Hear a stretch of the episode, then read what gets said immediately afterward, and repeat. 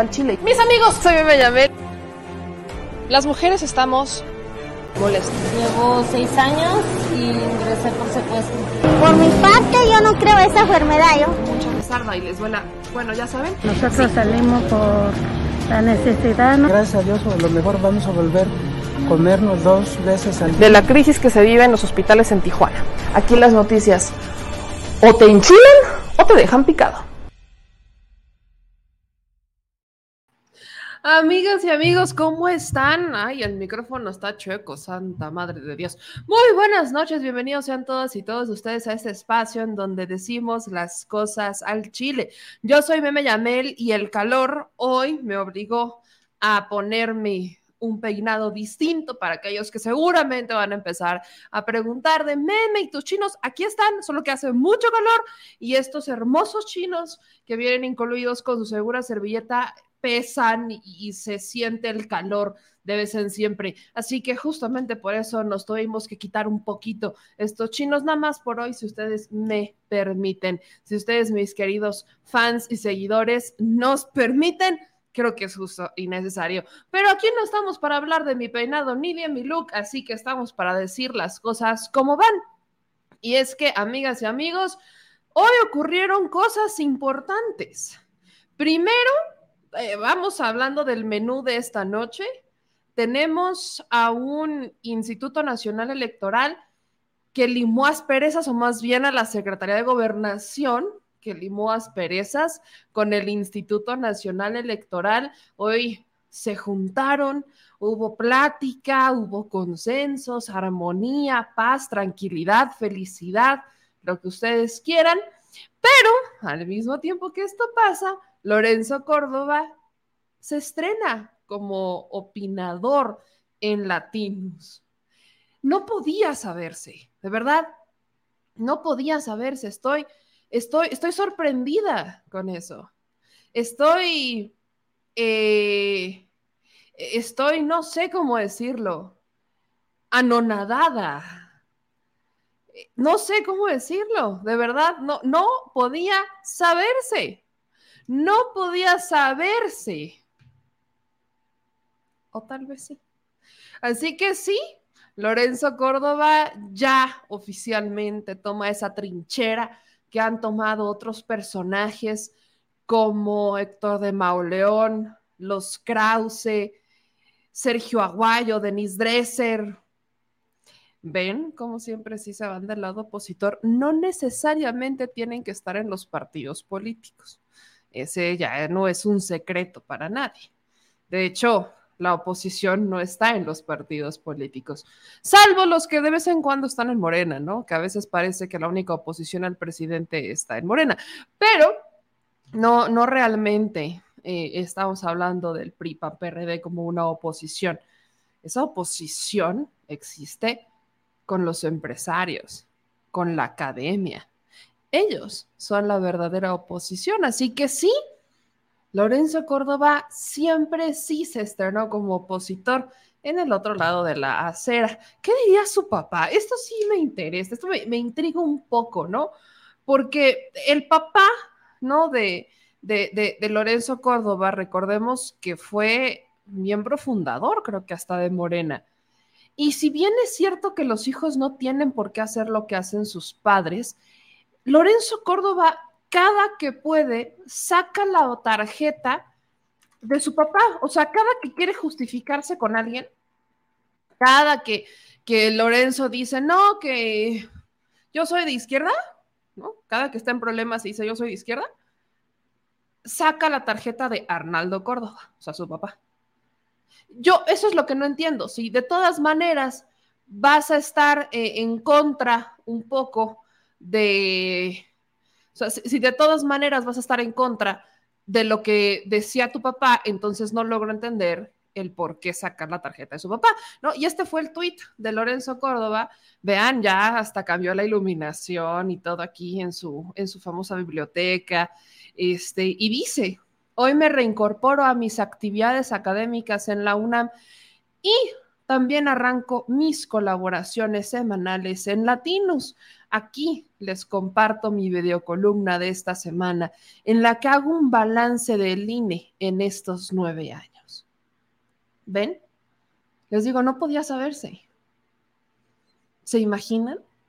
¿Quién se hubiera imaginado que el hombre de izquierda, Lorenzo Córdoba, hijo de Arnaldo Córdoba, que cada que puede menciona a su papá, terminaría en Latinos, un medio financiado por los madrazo que se robaron hasta una carrera. O sea, dejen ustedes las elecciones, eso aquí en México es común y es indigno, pero robarse una carrera, un maratón, es ridículo. Ahí se fue a meter eh, Lorenzo Córdoba. Entonces, sin, sin mayor eh, sorpresa, es evidente que esto iba a pasar. Se fue al lado donde se les dijo que iba a estar. Y obviamente no lo voy a poner, ya, ya veo sus comentarios que dicen, no, no, no, no lo voy a poner. A Lorenzo Córdoba solamente le hacíamos eco cuando tenía cargo de consejero electoral en el instituto, porque era el presidente del instituto y el instituto es de todos los ciudadanos. Ahora que es un opinólogo más, ahora que tomó ese lugar que tanto negó, que tanto dijo que no, que él no iba a ser opositor y que él la partidista y que no sé qué, y que de izquierda, pero que no sé, su corazón y no sé qué tantas cosas dijo. Vaya, ¿dónde quedaron estas cosas? Yo no me imagino, honestamente, imagínense, no sé, eh, que en este momento viviera el general Lázaro Cárdenas, ¿no? Y que el general Lázaro Cárdenas, no hablamos de su hijo, evidentemente, estoy hablando del general Lázaro Cárdenas, del que nacionalizó, eh, expropió el petróleo, del que hablaremos más adelante, por cierto, pero mm, expropió eh, el petróleo en México. De ese general hablo. Imagínense al general Lázaro Cárdenas, un hombre que sí estuvo en el PRI, pero que estaba consciente de lo que necesitaba este pueblo, de la revolución, etcétera. Ahora imagínense al general Lázaro Cárdenas, vivo en este momento, opinando en latinos con los madrazo, que se robaron hasta una carrera. ¿Verdad que no checa? Bueno, y no es que estoy comparando al general Lázaro Cárdenas con Lorenzo, no, no hay comparación, pero es que estamos hablando de una persona que en algún momento de la vida juró y perjuró, porque juró y perjuró que, que era un hombre de izquierda. Yo no entiendo qué hace un hombre de izquierda en un medio financiado para golpetear a un gobierno de izquierda. No es que no exista libertad de expresión, es por supuesto que existe esa libertad de expresión, eso es maravilloso, esa es la libertad que existe en este país, pero es justamente desde ese medio golpista del que han estado una y mil veces diciendo que no existe libertad de expresión, desde donde han gastado recursos a través de los gobiernos como el de Michoacán para golpear a una administración con la que no están de acuerdo porque les quitó contratos gubernamentales, porque no está destinando el mismo presupuesto a los medios de comunicación y porque está cambiando las reglas del juego y está empezando a ponerle límites a las empresas. Entendamos que eso es en lo que esa es la molestia de esto de este sector, esta es la molestia justo de este sector que de alguna manera piensa que eh, este gobierno está haciendo mal por justamente poner límites a, los, a las empresas, que está haciendo mal por defender sus ideas, por hablar en público, por promover una libertad de expresión empezando desde su casa, o sea, desde lo que ellos mismos dicen, que en este caso es la tribuna del presidente. Y podemos estar de acuerdo en algunas cosas y en otras no, pero creo que lo único que no podemos engañar a nadie es que en este México existe libertad de expresión. Y ahí está el ejemplo con Lorenzo Córdoba. Lorenzo Córdoba hoy desde Latinos va a tomar el rol que tomó y que está tomando el propio Loret de Mola como un opositor, porque eso es lo que están haciendo, seamos honestos. Eso, es lo que hacen. Les están pagando para ser opositores. Les están pagando para ser provocadores. Le están utilizando los medios de comunicación para hacer lo mejor que saben hacer, intentar manipular gente intentar influenciar gente. Y hay gente que les cree, porque se siente identificado con lo que perdieron, se siente identificado con los contratos perdidos, se siente identificado con los recursos que no se le están dando a las empresas, se siente identificado con esa ideología de que el pueblo no sabe lo que quiere y hay un sector poblacional que sí estudió y que por simplemente, en este caso, estar en la UNAM, saben lo que quieren los demás no se han dado cuenta, pero spoiler, no por mucho que estudies te vuelves adivino o telépata como para saber lo que quieren las otras personas o lo que necesitan las otras personas. Tienes que preguntarles. Y ese es el ejemplo, por ejemplo, de una Lili Telles, ¿no? Una señora que tampoco tiene el más mínimo interés en, preguntar qué es lo que necesitan y cree que se, como se siente superior, cree que puede decir qué es lo que los demás quieren. Eso es lo que comparten aquellos que están en latinos, esto es lo que comparten aquellos que están en esa trinchera desde la que dicen que ya no existe libertad de expresión, pero utilizan justamente esa libertad de expresión para decirlo. Entonces, qué felicidad ver que al final Lorenzo Córdoba no cumplió porque dijo, bueno, sí cumplió, dijo que no se iba a ningún partido pero no se necesita estar en algún partido para hacer oposición. Y el ejemplo perfecto es él. Ahora faltará ver qué va a pasar con Ciro Murayama. ¿Él tomará el mismo camino que Lorenzo Córdoba o se quedará solo en la academia? Desde donde también se puede ser opositor. Digo, no, no, no es un tema exclusivo para la prensa. También lo pueden ser desde la academia. Y aún así, no por ser muy académicos y no por estar eh, utilizando un micrófono al que le invierten miles de millones de pesos al año, porque eso es lo que le invierten a ese proyecto, para amplificar su mensaje, para intentar manipular más personas, para propagar mentiras y medias verdades, quiere decir que saben más que la gente de abajo. Que no se les olvide, porque sí, el pueblo está despertando y no tendremos esos millones, pero desde esta trinchera seguiremos abonando a que el pueblo despierte. Y bueno, vamos a empezar mientras ustedes se siguen, siguen compartiendo y siguen comentando y por supuesto que ya están dejando sus comentarios. Déjenme recordarles que ya recuperamos el podcast eh, en la noche. Más al ratito les diré por qué lo perdí. Lo voy a decir yo antes que el señor productor me ventané, yo me voy a confesar, pero ya recuperamos el podcast. Entonces, ustedes lo van a poder, ya, ya nos van a poder escuchar en Spotify, Apple Podcast, como si nada pasara, todo vuelve a la normalidad. Para aquellos que me dicen que iban corriendo y que se quedaban sin escucharme en sus mañanas de maratón, que, ustedes yo sé que no, no hacen trampa como, como madrazo, pero hablemos, sigamos hablando del Instituto Nacional Electoral, porque lo prometido es deuda y tenemos nuevos consejeros. Mi marcador dice que estamos 2-2, o sea, dos más del lado izquierdo, más del corazoncito a la izquierda y dos más hacia la derecha. Pero dejaremos que quien sí es experto nos explique cómo están estos nuevos cargos, nuestros nuevos personajes quiénes son, ya dieron sus primeros discursos, ya dijeron lo que tenían que decir de inicio y también falta ver quién va a ser el nuevo secretario ejecutivo del INE. Así que vamos a poner atención y vamos a hablar con mi querido Álvaro Arreola, que es un gusto siempre tenerlo por aquí. Mi querido Álvaro, buenas noches, ¿cómo estás? Hola, hola, Meme, buenas noches. Bien, bien. Veo que están bien. Qué gusto, qué gusto verte por aquí. Pues tengo que preguntar, ¿cómo viste esta insaculación, el sorteo, los nuevos consejeros y al PAN que quiere impugnar dos consejeros, nada más dos? bueno, yo creo que este país nos sigue dando gratas sorpresas. Algunas veces la desesperación o el desconocimiento, inexperiencia, o digo, simplemente la pasión porque las cosas se hagan más rápido que las que uno a veces quisiera, pues surgen, surgen cosas muy interesantes.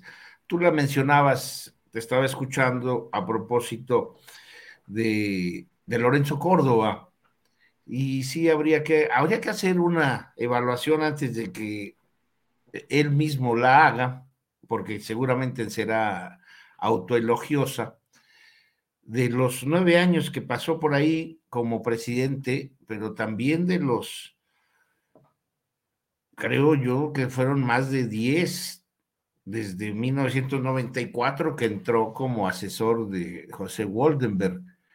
creo que son como 20 años los que Lorenzo ha estado ahí en el Instituto Federal y luego Instituto Nacional Electoral.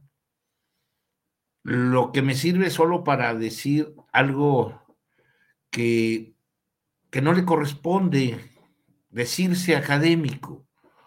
El hombre es un político profesional El hombre, desde que empezó y desde muy joven asesorando a José Waldenberg, pues se destacó sobre todo precisamente por sus intereses político, políticos. Y se dice, se defiende él mismo, señalando que es su regreso a la universidad como investigador, como profesor. No hay tal, no hay tal. Será el regreso de un hombre que engaña a la universidad, que engaña a la academia, ¿sí? Y que todos los trabajos que supuestamente son de un especialista no son más que compromisos ideológicos con una manera de ver a una institución, ¿sí? Y que además como integrante de un grupo que construyó esa institución, bueno, pues no tiene cabida la objetividad. Y el, el, triste final lo da él, ¿no? Embarcado en la aventura con, con Latinus, que como bien lo señalas, están gente como Roberto Madrazo, Silvano Aureoles, de una larga trayectoria, no precisamente oliendo a, a rosas, sino más bien a, este, a un tufo mucho más horroroso, me parece pues que este es el final que él mismo se pavimentó y es el que merece, ¿no? Ser un personaje que será utilizado por un grupo de poderosos personajes, como bien lo subrayas, opositores al régimen actual. Y bueno, Vamos a ver este, cuáles serán las cosas que sucedan, pero seguramente, seguramente este, lo escucharemos a favor de las candidaturas que don Claudio X González fije y Latinus y sus colaboradores comenten. En cuanto al Instituto Nacional Electoral y la nueva y, la insaculación, que como decíamos, iba a ser ese mecanismo el que se iba a utilizar, no había otro, no había manera de consensar algo que desde el origen en el instituto es un mecanismo que degradado, degradante, el de que los partidos nombren a los consejeros electorales. Por primera vez se inaugura un nuevo este, modelo a través del sorteo, la tómbola, la insaculación, y bueno, es el azar, es la suerte, que como bien decía Nicolás Maquiavelo, forma parte de la, del quehacer de la política. Y el político o el profesional que se dedica a la política, pues cuenta o debe contar con algo de suerte. Y en este caso, cuatro, cuatro consejeros, dos mujeres, dos hombres, fueron los suertudos, ¿no? los otros 16 que acompañaron esta última selección para integrar o sustituir a quienes salían, me, parece muy afortunada por varias cosas, cosas, Meme. En primer lugar, yo destacaría que, que los cuatro, los cuatro nuevos, tienen una identidad estatal. Tabasco, Sonora, Oaxaca, por ejemplo, más que los que están allá en, ya o los otros siete del Consejo, van a ser 11, 11 personas, 11 profesionales, que si revisamos la currícula de cada uno de ellos, pues en su mayoría son representantes de la Federación Mexicana. Esto yo creo que es un, logro y, no creo que hayan sido escogidos solamente por eso, son sobre todo por sus cualidades y capacidades profesionales. Pero a mí lo que me, me agradó es de que cuando menos escucharemos las voces de siete, ocho entidades federativas que de donde son oriundos. Esto me parece un, un nuevo, una, nueva manera de poder observar lo que sucede dentro del Consejo General. La hoy presidenta Sí, Guadalupe Tadei. Bueno, yo creo que se ha hablado mucho, se ha comentado mucho. Es una gente con una experiencia que viene desde 1991 en las tareas electorales. Por lo tanto, es una profesional que, bueno que esté comandando las tareas del instituto. Las otras igualmente lo son, los otros dos y las otras dos. Cuando tú te refieres a si dos de ellos tienen un poco más de cercanía con Morena y los otros dos no tanto, yo creo que yo creo que esto es lo que tendríamos que matizar, sobre todo después de la reunión, bueno, después de los mensajes que escuchamos, sí, con atención, y de la reunión que sostuvieron hoy con el secretario de Gobernación, se desprende al menos dos cosas que nos interesan. Por un lado, recuperar el reconocimiento mutuo entre un organismo encargado de organizar elecciones y que depende de los recursos del Estado y el representante o responsable de la política interna del país, junto con la Secretaría de Seguridad del país, para conciliar un trabajo, un esfuerzo hacia las elecciones de este año, de Estado de México y Coahuila, pero sobre todo para preparar los escenarios que obviamente deben de estar reconocidos para la paz pública en el 2024. A mí me parece que son signos diferentes, son signos que estimulan o al menos recuperan desde mi punto de vista un, un espacio de confianza mínima, pero que la merecen. Creo que el trabajo que tengan en los próximos días y será, será fundamental, especialmente por algo que nos debe importar mucho a todos los mexicanos que no estamos dentro del organismo y dentro de la administración del instituto. Que hay casi, si no mal recuerdo, tú me dirás, tú me corregirás si estoy bien o mal, hay 17 vacantes, incluido el secretario ejecutivo, más otras 12 direcciones. Esto, esto digo, cualquier empresa, cualquier organización, que se encargue de hacer algo de una escuela, una universidad, sus cuadros más importantes, si consideramos que los cuadros más importantes del instituto sean los 32 vocales de las entidades federativas, más otros tantos autoridades centrales, pues está realmente con un hoyo muy fuerte allí la administración del Instituto Nacional Electoral. Es un reto, es un reto muy interesante. Y yo creo que esta es la primera gran prueba, el primer gran obstáculo que tendremos que revisar con cuidado, de qué manera se selecciona a los diferentes directores, que en algunos casos son sumamente trascendentales, no nada más la del secretario ejecutivo, sino las de organización, las de administración, etcétera, etcétera. El director de comunicación, por ejemplo. En fin, son 17 según la prensa, no tengo el número exacto. 17 vacantes y el secretario ejecutivo.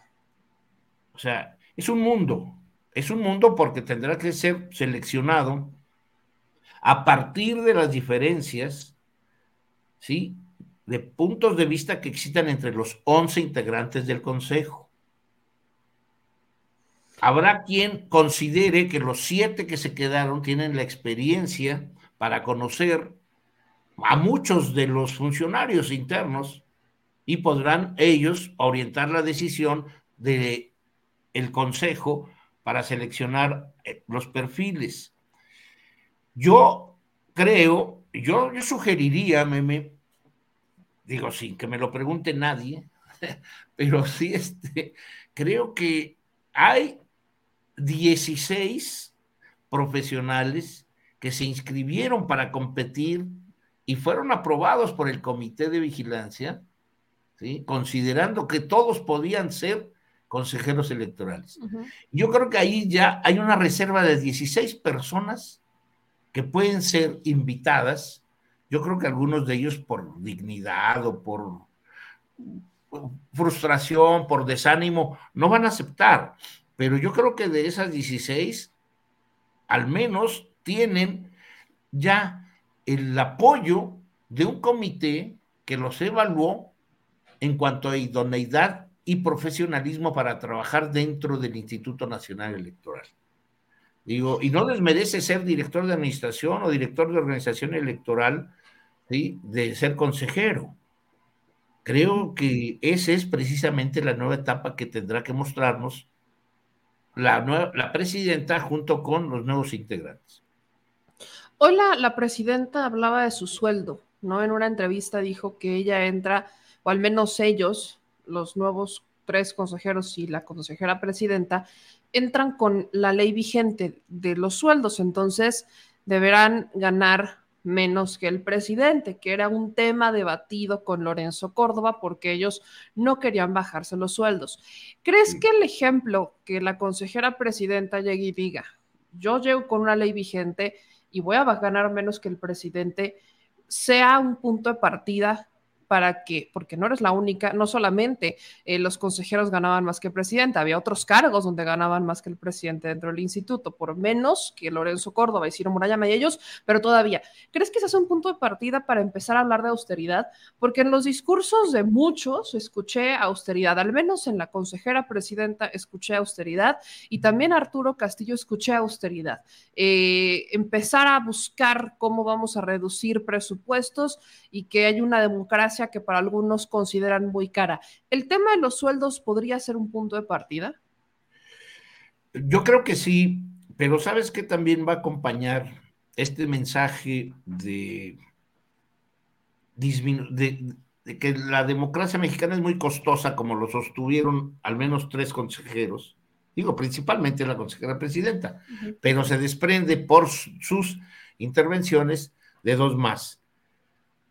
Creo yo que la prueba fuerte va a ser, meme, seguramente van, los ministros de la Suprema Corte tienen un paquete muy fuerte en los próximos días, que es la revisión ¿sí? del recurso que el Instituto Nacional, a través de sus exconsejeros, interpusieron en la Corte y a la que un ministro, pues, detuvo, como todos ya sabemos.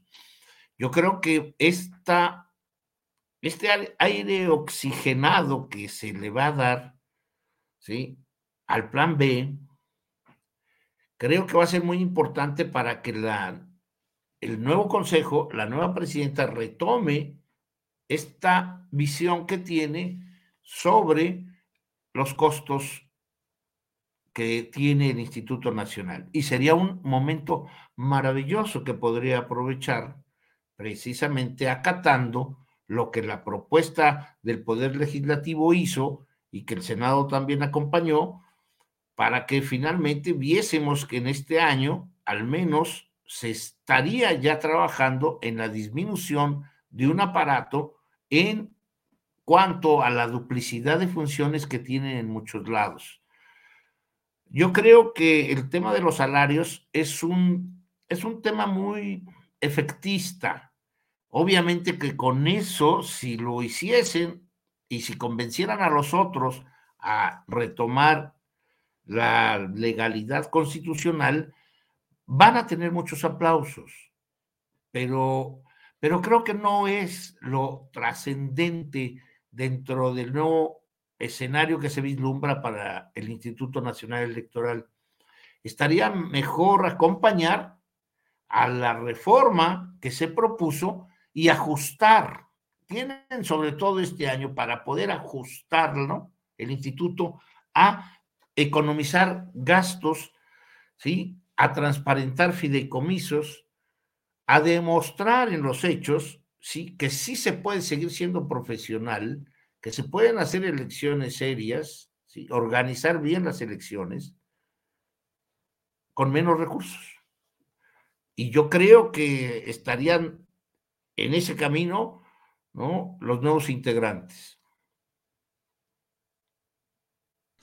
Ahora, hablando de los nuevos integrantes, también eh, se habló del consenso y del respeto. De hecho, en la conferencia de prensa el día de hoy, eh, se habla de un, como que se liman asperezas entre la Secretaría de Gobernación y el instituto. Ya vemos un discurso completamente distinto, un tono de colaboración completamente diferente. De hecho, yo no recuerdo haber visto a el secretario de Gobernación sentarse con los consejeros pasados. Era algo que sí hacía la Secretaría de Seguridad Rosa Isela por los convenios para los procesos electorales, pero no como tal el secretario de Gobernación. Entonces, hoy se da esta reunión, se sientan y vemos que es una reunión convocada por el secretario de Gobernación.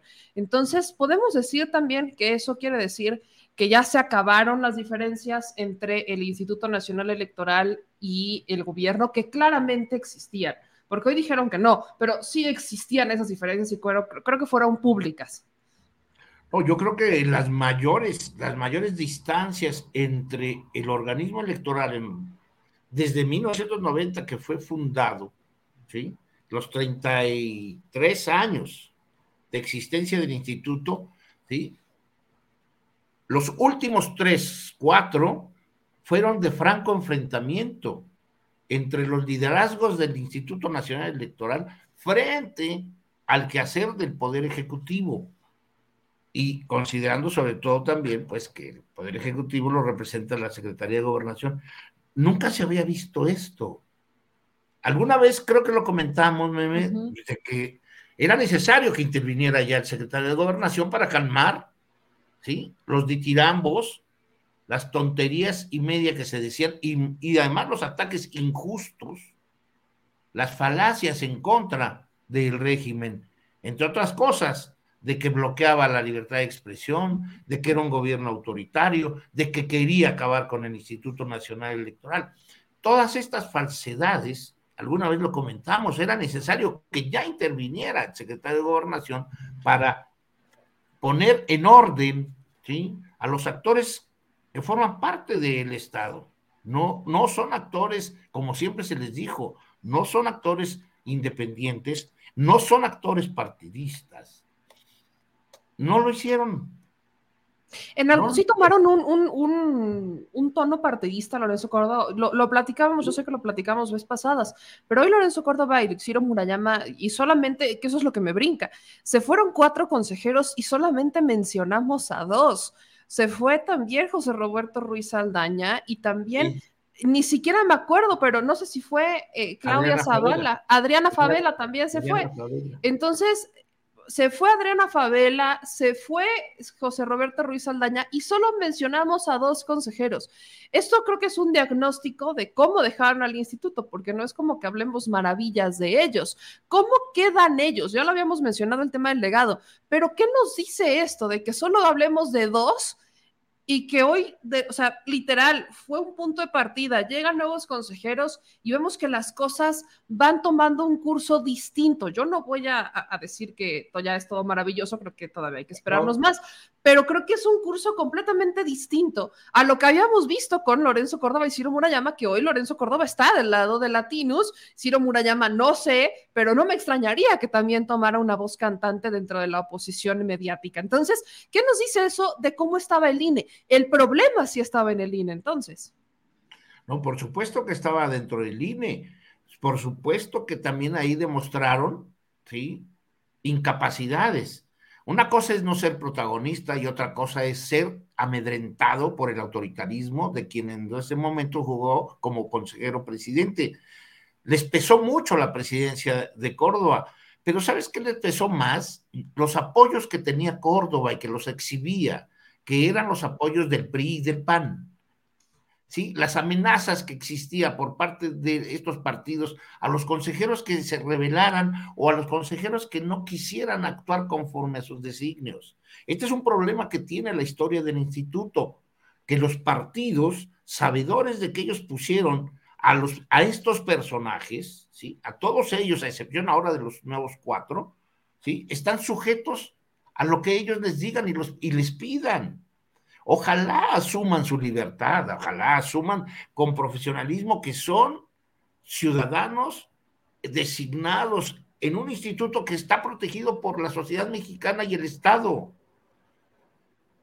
creo yo que su comportamiento, en muchos casos pueril, temeroso, vergonzante, vergonzoso, acobardado, ¿sí? Se les va a tener que quitar y tienen que encontrar la fortaleza en ellos mismos para decir, bueno, pues estos partidos nos, han estado amenazando. Ojalá que también, como, como sucede a nivel nacional en algunas cosas, que hablen.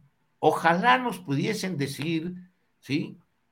Hasta dónde eh, los partidos les controlaban las ideas, las maneras de criticar, los modos que ayer de interior se hacían. Nadie habla, nadie critica. Y, son, a veces son jornadas y jornadas en donde las aportaciones son mínimas. En una palabra, el trabajo del Instituto Nacional Electoral descansa en los cientos o miles de esfuerzos técnicos que se hacen por todos los lados, y tú lo sabes los capacitadores, los que ponen la, este, la carpa, los que llaman, los que inscriben a la gente, los que les hacen su credencial. Todo ese aparato técnico es maravilloso. Pero lo que se controló durante 33 años fue la estructura, ¿sí? la parte final de la pirámide. Nunca, nunca levantaron la voz, nunca dijeron, de esta, esta agua es mía, porque estaban controlados. Que me disculpen si el CIME les parece desfavorable, pero eran como los pequeños felinos de la casa, ¿no? Que están controlados por el agua, por el alimento.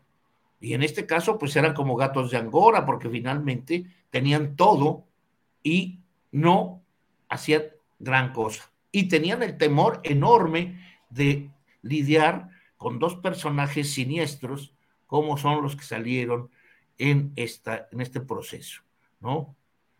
Los que encabezaron todas las discusiones en torno a la rebeldía opositora. Entonces creo yo que este, era, era ese manejo oscuro que tenía el ex consejero presidente, ¿sí? Y su Nunca, no, no, no sé exactamente si su socio, su subalterno, su amigo, su compadre. Su compadre, su brother. Su faro, su faro, atalaya y guía, no sé, o sea, quién era quién. Era quién. estuvo buena, estuvo buena.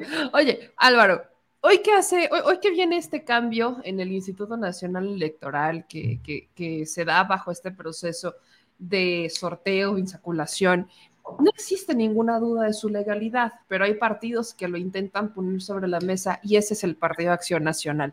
No me extraña, pero creo que vale la pena mencionarlo. Eh, traicionan su palabra porque primero eh, fueron a mandar a un vocero al del PRD decir que va por México, no iba a manchar el proceso ni la Cámara y terminó siendo Marco Cortés el que dijo que iba a impugnar el proceso por la cercanía que tenían dos perfiles, Jorge Montaño y Guadalupe Tadei, con el presidente Andrés Manuel López Obrador.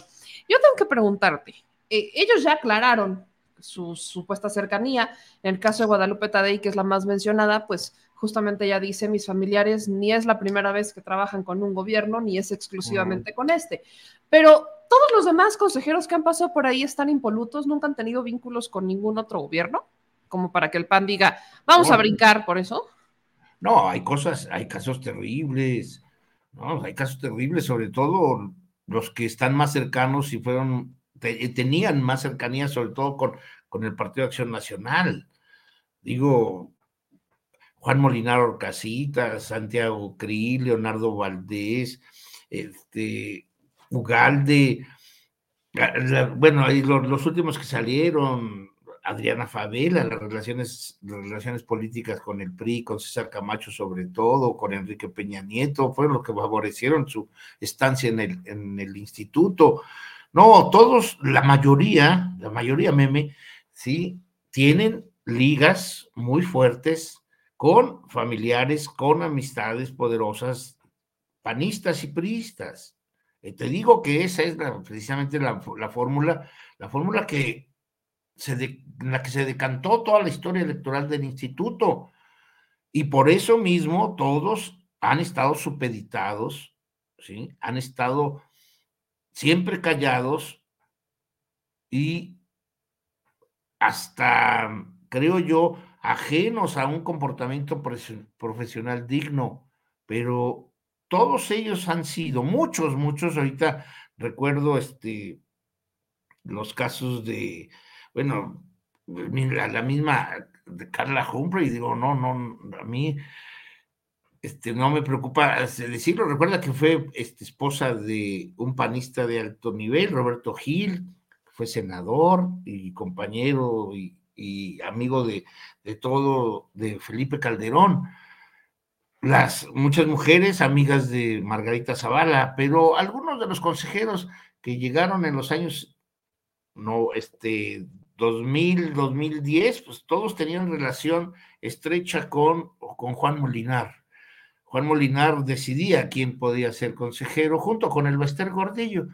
Y ellos finalmente, PRI, PRI y PAN, diseñaron, diseñaron cuando menos de 1900, digo, perdón, de 2000, de 2003 hasta el 2021, PRI y PAN, a los integrantes del Consejo.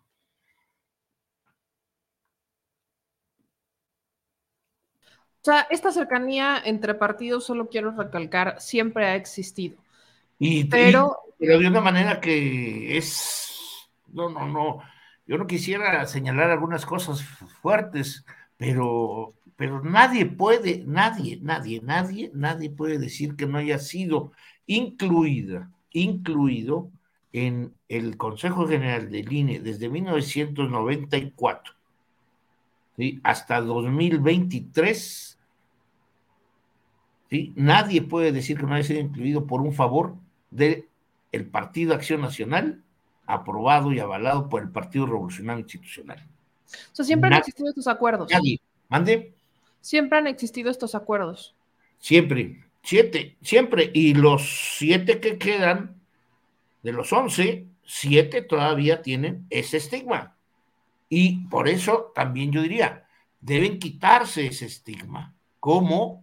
pues cumpliendo con el artículo 41 constitucional en el apartado A, ¿no? Independiente de sus decisiones, independencia en sus decisiones y funcionamiento profesional en su desempeño. Entonces se tienen que quitar el estigma, estos siete se los tienen que quitar, porque los cuatro que llegaron ahora son idóneos no, no, hay ni cómo quejarse, aunque existan señalamientos alejados, sobre todo el tema del PAN, ¿no? Que el PAN decide impugnar dos y otros dos no.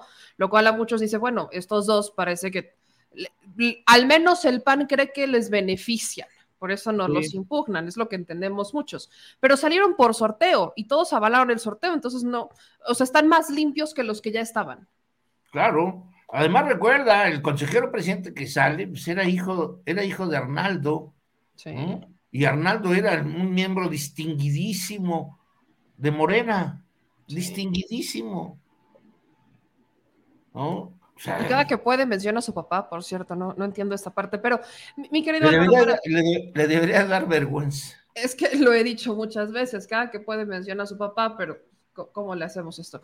Mi querido Álvaro, para concluir y, siempre agradeciéndote que estés con nosotros para hacer estos análisis, que la gente los pide, la gente los pide, tienes tu club de fans, por cierto, pero eh, creo que es importante cerrar con qué esperamos de este nuevo INE, cuáles eran los errores que claramente ya establecimos este protagonismo eh, opositor, cargados los dados de un Lorenzo Córdoba y un Ciro Murayama, el que los demás consejeros estuvieran pues que todavía fueran relacionados con eh, partidos políticos.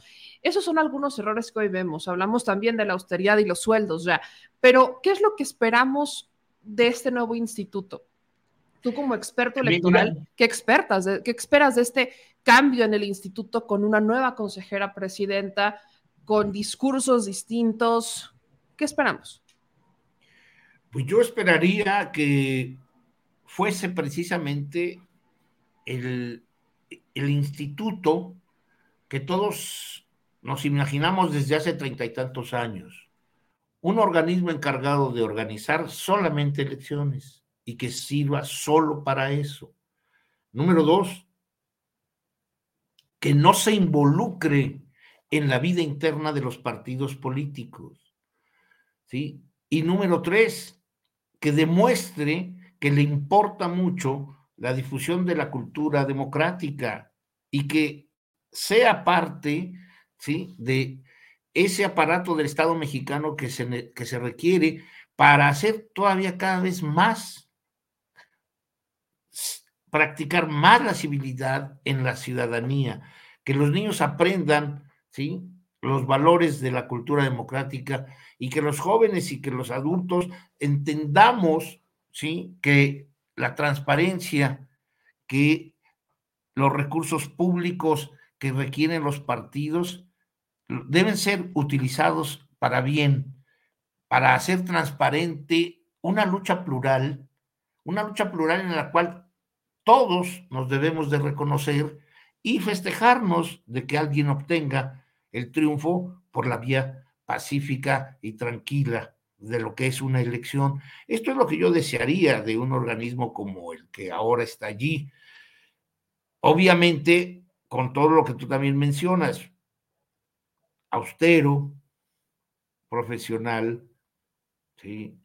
que incida definitivamente en la, en la tranquilidad del juego político partidario, que lo necesitamos, siempre lo he dicho, nos hace falta un sistema de partidos sólido y yo creo que el instituto puede impulsar mecanismos, hacer propuestas al Poder Legislativo para que tengamos un sistema de partidos sólido, moderno, que descanse precisamente en la militancia real de la ciudadanía y que se defina por doctrinas e ideologías diferentes y no como ahora, ¿sí? Que el caso del Estado de México, por ejemplo, que es una burla, es una burla completa al juego de partidos. La mezcolanza que se está viendo allí entre partidos que fueron durante décadas y décadas rivales políticos y ahora son aliados solo por el interés mercantil, me parece deleznable. Y yo creo que entonces era una buena oportunidad del nuevo Consejo General de incidir en este nuevo México que todos queremos. Un México transparente y un México respetuoso de la pluralidad política e ideológica que debemos de impulsar todos.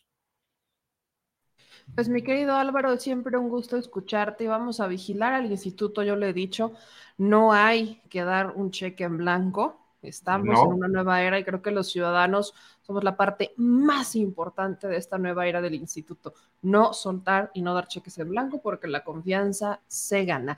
Mi querido Álvaro, es un gusto siempre platicar contigo, muchas gracias por platicar con nuestra audiencia. Gracias a ti, Meme, saludos. Y Te mando un abrazo. Nos estamos viendo pronto. Cuídate mucho. Buenas noches. Pues ahí tienen Álvaro Arreola, que justamente nos ayuda con estos análisis sobre el Instituto Nacional Electoral. Ahora bien, hablando del Instituto Nacional Electoral, como bien lo señalábamos en esta plática, hoy fue esta, hoy hubo una reunión para implementar acciones que fortalezcan a las instituciones. Es una reunión convocada por la Secretaría de Gobernación con los consejeros del Instituto Nacional Electoral. Es un acercamiento que no se había dado con Lorenzo Córdoba y eso obviamente ponía el ambiente tenso y complicado. Hoy se da. Y quiero que ustedes escuchen eh, esta pregunta que hace la reportera del Reforma, porque obviamente la pregunta era este acercamiento en qué tono se da pero quiero que sobre todo escuchen las respuestas. Esto es lo interesante, ya saben que las preguntas no son importantes, lo que importa es la respuesta que se da. Escuchen este momento en donde incluso la propia consejera presidenta del INE no cae en los juegos de intentar tergiversar las narrativas de los medios y da respuestas que a muchos sí les parecen. ¿Qué cambió en estos tres días? El sábado usted todavía hizo críticas al, al INE como institución. ¿Qué fue lo que cambió? Mire, yo, desde luego uno es responsable de sus palabras, pero yo le diría que soy un convencido de que uno no puede voltear a ver hacia atrás porque corre el riesgo de convertirse en estatua de sal. E imagínese un secretario de gobernación cometido pues en estatua de sal ya no serviría para el ejercicio de sus funciones. Yo creo que están dadas las condiciones, hay un cuerpo colegiado, si así se le puede llamar, integrado por 11 mexicanas y mexicanas profesionales convencidos de el tamaño del compromiso que tienen que afrontan y de la responsabilidad que implica el garantizarle a todos los mexicanos unas elecciones limpias, libres, transparentes. Eso es lo que los mexicanos nos piden y por eso yo comenté la voluntad, la decisión del gobierno federal de trabajar de manera muy coordinada, institucional. Eh, eso es lo que cambió.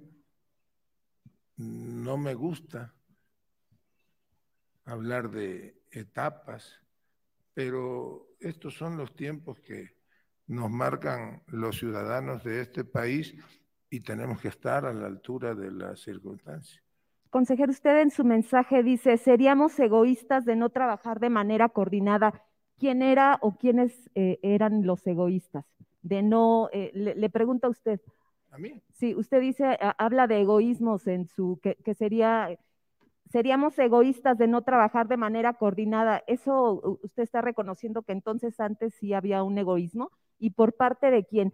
y preguntarle si al final entonces el problema era con tres personajes de este instituto. Mire, yo lo dije públicamente en una ocasión la semana pasada y lo ratifico ahora. Desde luego que teníamos o tenemos diferencias políticas, diferentes visiones con algunos integrantes del Consejo General pero he de decirle, he de reconocerlo que en lo que nos tocó trabajar de manera institucional, lo hicimos en su tiempo durante la presidencia del consejero Lorenzo Córdoba. No hay una queja de que hayamos antepuesto las convicciones o las diferencias políticas, por el contrario, siempre eh, trabajamos de manera coordinada. A mí me tocó este, coordinarme con él, con el secretario ejecutivo, e instalamos el año pasado, a propósito de las seis elecciones estatales, Durango, Aguascalientes, Oaxaca, Hidalgo, Quintana Roo y Tamaulipas, eh, las mesas de trabajo institucional y siempre estuvo el, desempeño de todos a la altura de las circunstancias. Nos tocó incluso, eh, a raíz del fallecimiento de un senador, ayudar o coadyuvar en el proceso electoral extraordinario para elegir al senador de la República por el estado de Tamaulipas. Nos tocó anteriormente en Nayarit también una elección extraordinaria para eh, senadora de la República y siempre hubo un trabajo institucional y profesionalmente pulcro. Y por último, preguntarle a la presidenta del instituto, eh, usted ayer solicitaba respeto a los partidos políticos. ¿Ese mismo respeto está solicitando al gobierno federal y después de la calorada reunión que tuvieron anoche, en donde la mayoría de los consejeros pedía que se respetara por parte del gobierno eh, al instituto? Gracias.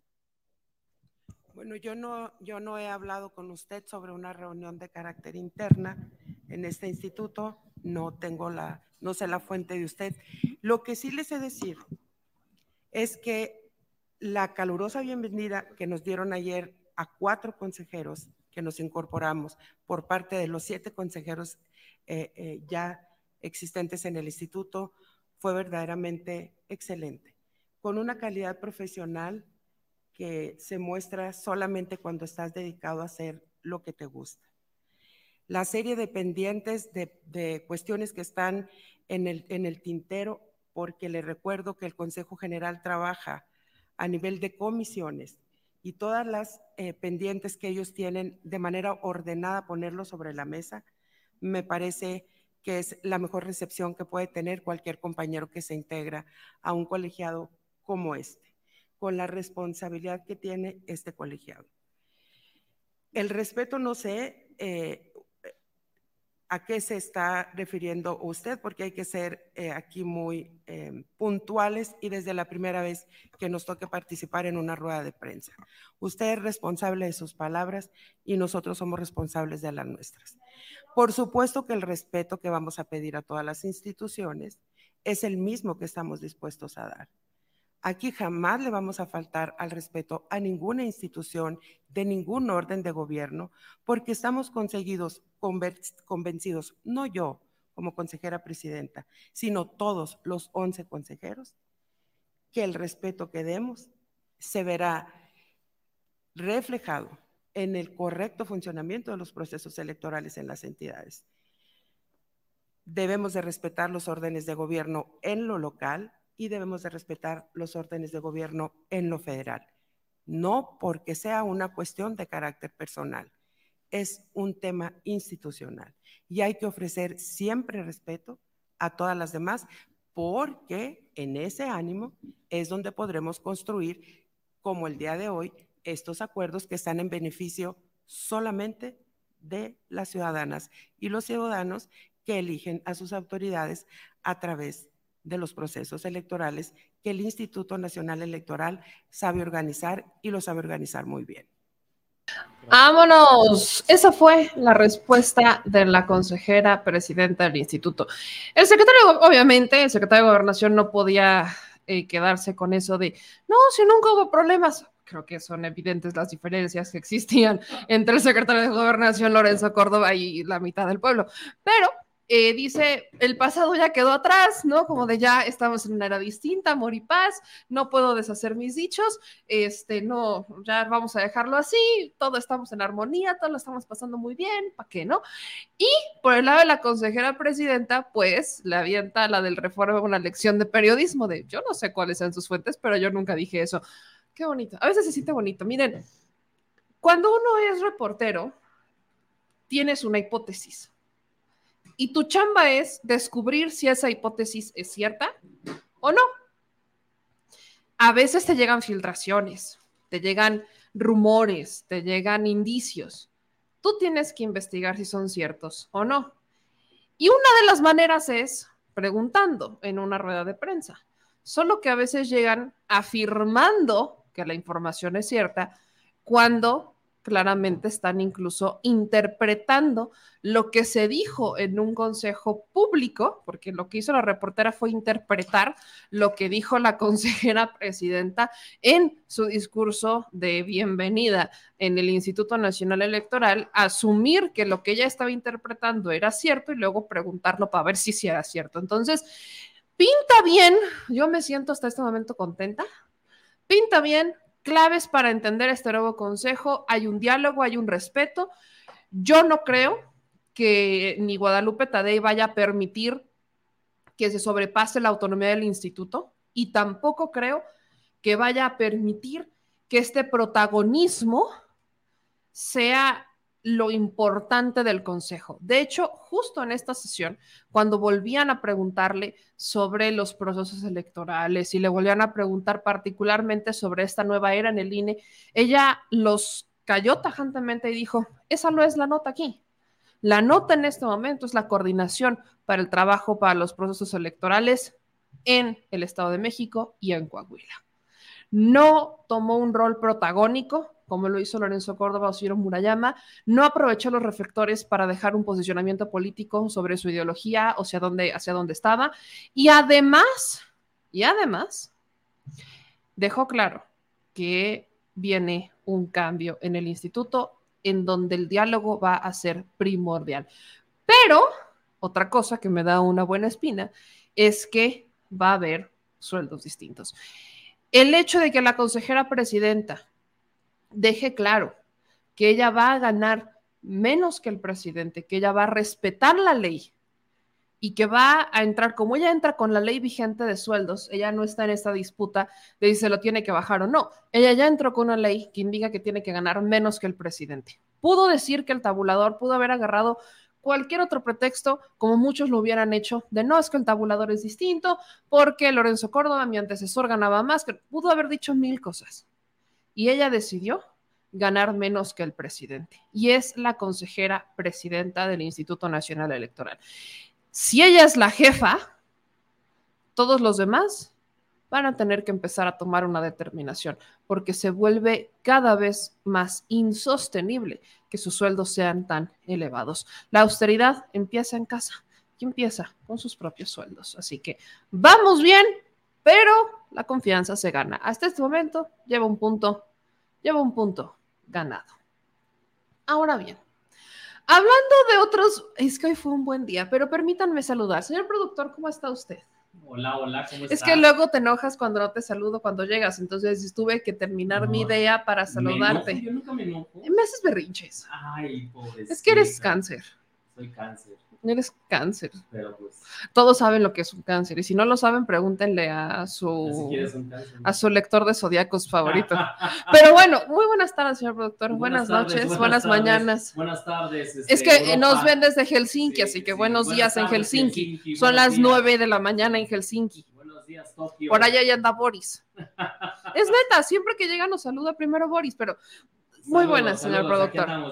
Qué bueno, siga usted en su, siga usted en su trabajo, por favor. Lo que siempre hago. Pero ahora sí, ay, qué maravilla. Hablemos de la nacionalización de Iberdrola. Ah. Estuve esperando mucho para, estuve esperando una hora con un minuto y 37 segundos para decirlo. La nacionalización de Iberdrola. Vamos, pues. Señoras y señores, los planes funcionan. Y este fue un plan a largo plazo. Bueno, Boris ya me corrigió, por cierto, son las 7.20 de la mañana, así que buenos días, Helsinki. Buenos días, Helsinki. Pero eh, el presidente Andrés Manuel López Obrador el día de hoy firmó un convenio para comprar a Iberdrola nada más y nada menos que 13 plantas de generación de energía eléctrica que van a formar parte del patrimonio público y van a ser operadas por la Comisión Federal de Electricidad. Esto hace que la Comisión Federal de Electricidad se fortalezca, se convierta en la empresa mayoritaria y por ende genere más energía. Es decir, la Comisión Federal de Electricidad va a pasar de generar el 39.9, 39.6% de la electricidad al 55.5% de toda la energía consumida. Así que vamos a ver y escuchar cómo lo anunció el presidente Andrés Manuel López Obrador, porque Iberdrola, que tanto peleó para que no tuviéramos una reforma, un plan B de la reforma eléctrica. Y Verdrola que tanto disputó a cielo, mar y tierra para defender su mayoría, sus contratos, su poder, su territorio en el poder mexicano a través de estas plantas de energía, que tanto quería controlar el mercado para después privatizarlo y elevar los costos de la, y elevar evidentemente los costos de la energía eléctrica. Y Verdrola que tanto estuvo peleando con uñas, dientes, garras, salvajemente durante prácticamente cinco años de administración, se dio. Se tardó, pero se dio. Y nos costó, porque no fue barato, nos costó 6 mil millones de dólares. Pero creo que los beneficios superan el costo. Vamos a escuchar lo que dijo el presidente en este en esta mesa de Palacio Nacional, donde nada más y nada menos se cerró el trato para quitarle este, ay, es que estoy muy contenta, quitarle a Iberdrola el control de nuestra electricidad. Bueno, estamos eh, aquí en este histórico salón de junta, en un día que yo puedo decir especial y hasta histórico nos acompaña eh, Ignacio Sánchez Galán, que es el presidente global de Iberdrola. Eh, es una empresa eh, dedicada a la industria eléctrica. nos acompaña también Enrique Alba, que es el gerente de Iberdrola en México, y David, eh, Mesonero, que es director general de desarrollo de Iberdrola, y eh, Rogelio Ramírez de la O, secretario de Hacienda, el licenciado Manuel Bartlett, director de la Comisión Federal de Electricidad, y Gabriel Giorgio, subsecretario de Hacienda. Estamos eh, sellando, estamos pues eh, consumando una operación muy importante. Eh, desde luego, eh, en beneficio del el pueblo de México y agradecemos mucho a Iberdrola, a su director general, a su presidente global, por eh, la voluntad de llegar a un acuerdo. Hemos tenido algunas discrepancias, pero este, el diálogo lo puede todo. El diálogo y la buena voluntad. Entonces, eh, de esas diferencias, de esas discrepancias, ah, surge esto que es eh, algo extraordinario, repito, histórico. Lo va a explicar el secretario de Hacienda, eh, Rogelio Ramírez de la O, y luego eh, vamos a escuchar la opinión del ingeniero Ignacio Sánchez Galán eh, por parte de Iberdrola y al final yo voy a hacer algún comentario. Entonces, iniciamos con Rogelio. Muchas gracias, señor presidente. Muchas gracias, señor director general de Iberdrola Global. Muchas gracias. El acuerdo que hemos estado eh, concluyendo el día de hoy y llevando a un nivel de formalidad con la firma de un memorándum de entendimiento, nos abre la puerta para concretar una operación histórica de adquisición de 13 plantas de generación eléctrica eh, que están en México por parte de Iberdrola para que las tome el FONADIN, Fondo Nacional de Infraestructura, quien tendrá seguramente la mayoría del capital de esta transacción y será el vehículo especial para refinanciar la operación. La operación puede llegar a alrededor de 6 mil millones de dólares, sujeta a los refinamientos que tenemos que hacer en las próximas semanas, pero no va a agregar a la deuda pública presupuestal de México porque el FONADIN está fuera del balance público y porque es eh, un vehículo capaz de salir al mercado para refinanciar esta transacción. En la Secretaría de Hacienda vamos a estar vigilando todo este proceso. Eh, en los próximos eh, cinco meses la transacción va a ser completada y llevada a un aterrizaje en donde a partir de ese momento seguramente la Comisión Federal de Electricidad será la operadora de esta masa nueva para la comisión que le incrementa su capacidad de generación total del 39 al 55% de la generación total. Y, por ejemplo, en la región noreste la incrementa del 7% al 45%, una región en donde casi no tenía participación en la comisión.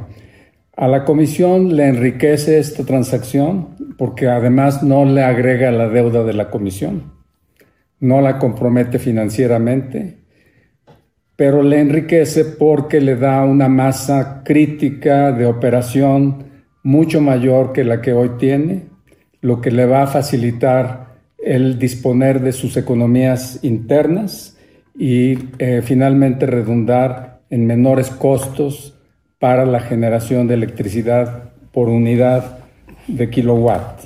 Ese es el propósito final.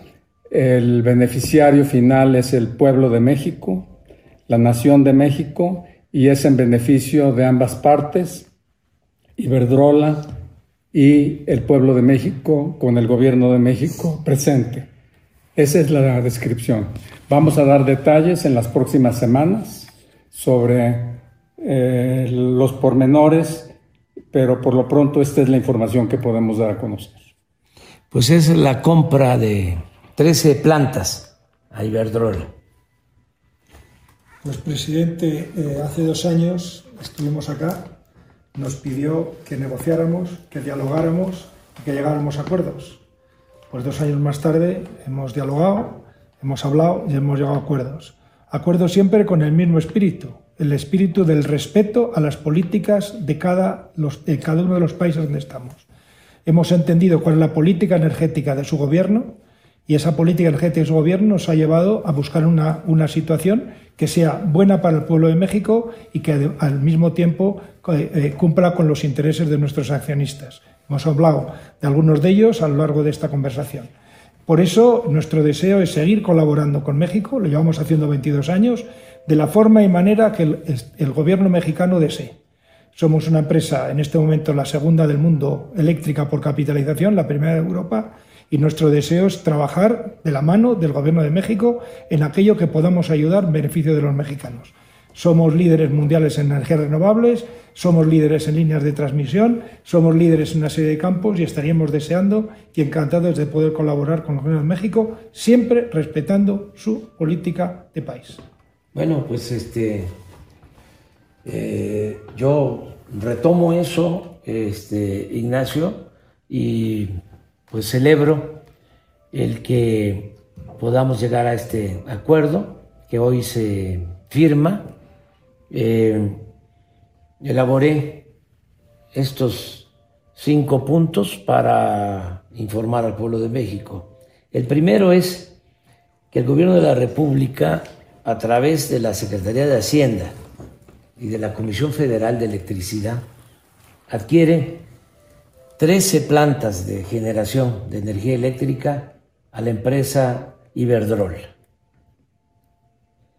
El segundo punto es que el costo estimado, como lo mencionó el secretario de Hacienda, Rogelio Ramírez de la O, el costo estimado de esta operación es de alrededor de 5.943 millones de dólares, casi 6.000 millones de dólares.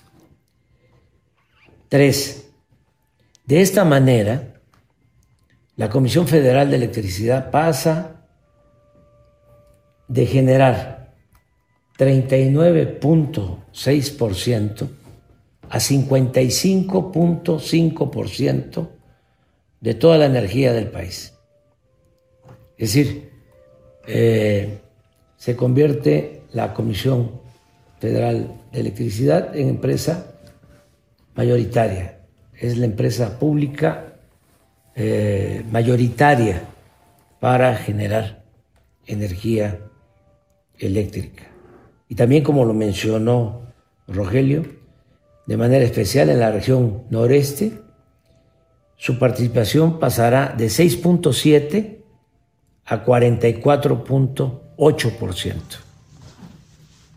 Cuatro, si a ello anexamos que se están construyendo plantas, se están rehabilitando hidroeléctricas con nuevas turbinas, todo esto a cargo de la Comisión Federal de Electricidad, podremos, eh, podemos afirmar que el Estado mexicano mantendrá a finales del sexenio alrededor del 65% de toda la generación de energía eléctrica. Lo cual significa el rescate definitivo de una empresa pública fundamental como es la Comisión Federal de Electricidad para garantizar el abasto permanente de energía eléctrica, atender la demanda creciente de energía, porque nuestro país está eh, recibiendo mucha inversión extranjera eh, está creciendo, eh, se están instalando nuevas empresas que necesitan y, seguirán demandando de energía eléctrica. Eh, con esto resolvemos para el corto, el mediano plazo, eh, todo el consumo de energía eléctrica que requiere el país en pleno eh, crecimiento. Y lo más importante de todo, de esta forma garantizamos que no aumenten los precios de la energía eléctrica a los consumidores, como ha venido sucediendo en los últimos cuatro años. Eh, vamos a terminar en septiembre del año próximo nuestro mandato y no van a haber aumentos en eh, el consumo eh, de la energía eléctrica. Y la Comisión Federal de Electricidad va a seguir garantizando este servicio a todos los eh, mexicanos. El punto 5, esto de acuerdo a lo que aquí mencionó Ignacio, del respeto a la política de cada país. Esto significa, sin exagerar, eh, esta operación que le da mayoría en la generación de energía eléctrica a la Comisión Federal de Electricidad. Esto significa el rescate de la Comisión Federal de Electricidad y es una nueva nacionalización de la industria eléctrica. Nosotros eh, entendemos y somos respetuosos de otras políticas, pero consideramos que es muy importante el que nuestro país mantenga empresas públicas como la Comisión Federal de Electricidad y como Petróleos Mexicanos. Eh, no eh, debemos de apostar a la privatización en actividades sociales y en actividades estratégicas para el pueblo y para la nación. Y de nuevo, pues muchas gracias, muchas gracias por la confianza y por llegar a este acuerdo histórico. Muchas gracias. Gracias, presidente. ¿Cuánto le habrá costado al representante de Iberdrola? Yo, yo lo tengo que volver a poner, ustedes me van a disculpar, pero ¿cuánto le habrá costado al representante de Iberdrola decir esto después de cinco años de no querer soltar el poder? ¿Cuánto? Eh, escúchenlo de nuevo porque no creo que se vuelva a repetir en mucho tiempo. Pues dos años más tarde hemos dialogado, hemos hablado y hemos llegado a acuerdos. Acuerdos siempre con el mismo espíritu, el espíritu del respeto a las políticas de cada, los, de cada uno de los países donde estamos. El respeto a cada una de las políticas de los países en donde estamos. Neta. Ah, ah, sí. Ah, ahora. Es como de, ah, de- permíteme. Recuerdo brevemente que Odebrecht como Iberdrola estuvieron involucrados en la reforma energética de Peña Nieto. Eso no es respetar las políticas, pero aún así, va, en ese momento ese gobierno se los permitió. Ahora, llega un nuevo gobierno que viene a poner reglas nuevas y hubo cabilderos sentados en las curules de la Cámara de Diputados que redactaron esa ley, ¿no? La ley de, de Peña Nieto, o la ley de Odebrecht, la ley de estas empresas, ¿no? Y, quiero hacer un gran paréntesis, y después de redactarla y después de sentarse, evidentemente, con representantes de partidos políticos de oposición, les sugirieron votar en contra de la reforma energética o de la reforma eléctrica presentada por el presidente. Después se votó un plan B y quisieron impugnar ese plan B a través de sus empresas, aliados, conocidos, etcétera. Cuéntenme, ¿cuánto les costó entender que tenían que respetar la ley de los países en donde se van a instalar? O sea, la, las caras de estos ejecutivos no son las de ejecutivos victoriosos. Sí, se llevan muy buena lana, por cierto, pero también pierden muy buena lana. O sea, imagínense para que el gobierno mexicano dijera, vamos a soltar 6 mil millones, va, sin bronca, pero me vas a, o sea, me vas a dar 13 plantas, 13 instalaciones generadores de energía que ahora van a pertenecer a la Comisión Federal de Electricidad para que la comisión sea la empresa que más energía va a generar en el mercado mexicano. Imagínense los billones que perdieron al soltar la CFE o al soltar estas instalaciones que ahora pertenecerán a la CFE. Yo, por eso tengo que seguir escuchando esto. Miren, va de nuevo. Hemos entendido cuál es la política energética de su gobierno y esa política energética de su gobierno nos ha llevado a buscar una, una situación que sea buena para el pueblo de México y que al mismo tiempo eh, cumpla con los intereses de nuestros accionistas. Eso es lo importante. Al final, los empresarios van a luchar, pero si quieren seguir haciendo dinero, van a tener que negociar con los gobiernos en turno. Eso es algo que entendió, por ejemplo, un Carlos Slim, que a regañadientes incluso llegó a entender un Salinas Pliego. Y digo a regañadientes porque todavía nos debe mucho dinero en impuestos.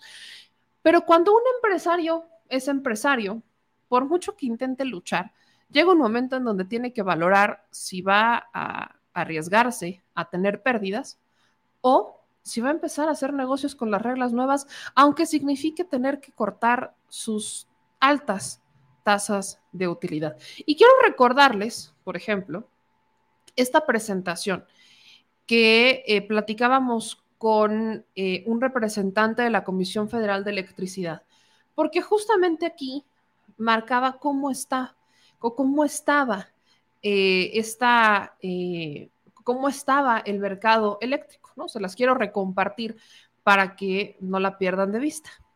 Viene un poco de la historia de la electricidad y el mercado y demás, en dónde está la grandeza de la Comisión Federal de Electricidad entre la generación, la transmisión, sobre todo distribución y suministro básico.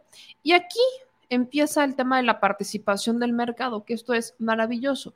¿Cómo es que desde el 2017 ha ido reduciendo la participación en el mercado de la Comisión Federal de Electricidad, mientras que va incrementando la participación del mercado de las empresas eh, privadas, ¿no? Por ejemplo, hay un incremento a partir del 2017 de un 31% en la participación que tienen estas empresas. ¿Cuál es el riesgo? ¿Qué es lo que aprendimos? Ahora sí que estoy como en mi examen de energías, este, de energético, ¿no?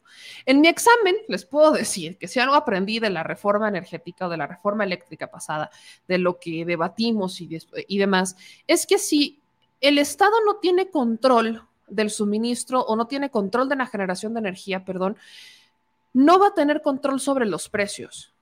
Entonces, entre más le dejamos a las empresas que tengan el control del mercado, ellos van a controlar el precio.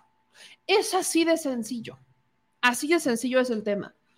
Aquí justamente está la participación de la Comisión Federal de Electricidad. Y lo peor del caso, por ejemplo, es que en esta misma gráfica nos explicaba Romualdo, que era, e, es este, eh, este representante de la Comisión Federal de Electricidad, ¿Cómo es que la generación de energía de la Comisión Federal de Electricidad es más limpia que la de las empresas privadas? Eso es lo que molestaba tanto que dijeran, no, es que la generación de la Comisión Federal de Electricidad es sucia, que porque las plantas de carbón y que no sé qué.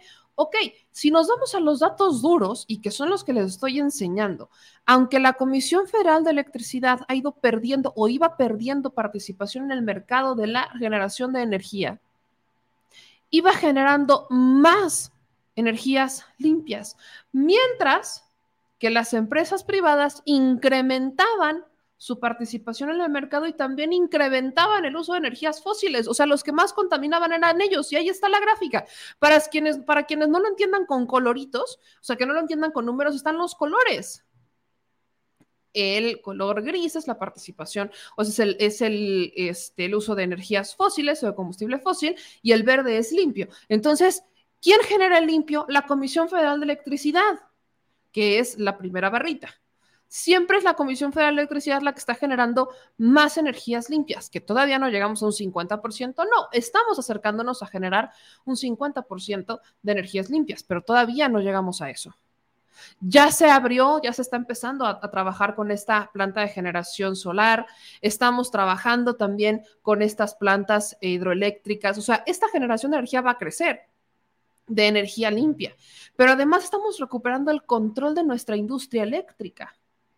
De una industria que fue construida por mexicanos y que de alguna manera alguien pensó que era una buena idea dejar de generar la energía para que, o más bien, no es que la dejáramos de generar nosotros, ¿eh? porque seguían siendo nuestras plantas en nuestro territorio y con nuestros recursos naturales, sino que se las estábamos regalando, malbaratando a empresas extranjeras para recortar el gasto que el gobierno mexicano tenía que invertir en la Comisión Federal de Electricidad. Ese es el proceso que estaba la Comisión Federal de Electricidad, que empezó desde Fox particularmente, pero que tuvo un auge con Calderón y con Peña Nieto, prácticamente estaba siendo saqueada.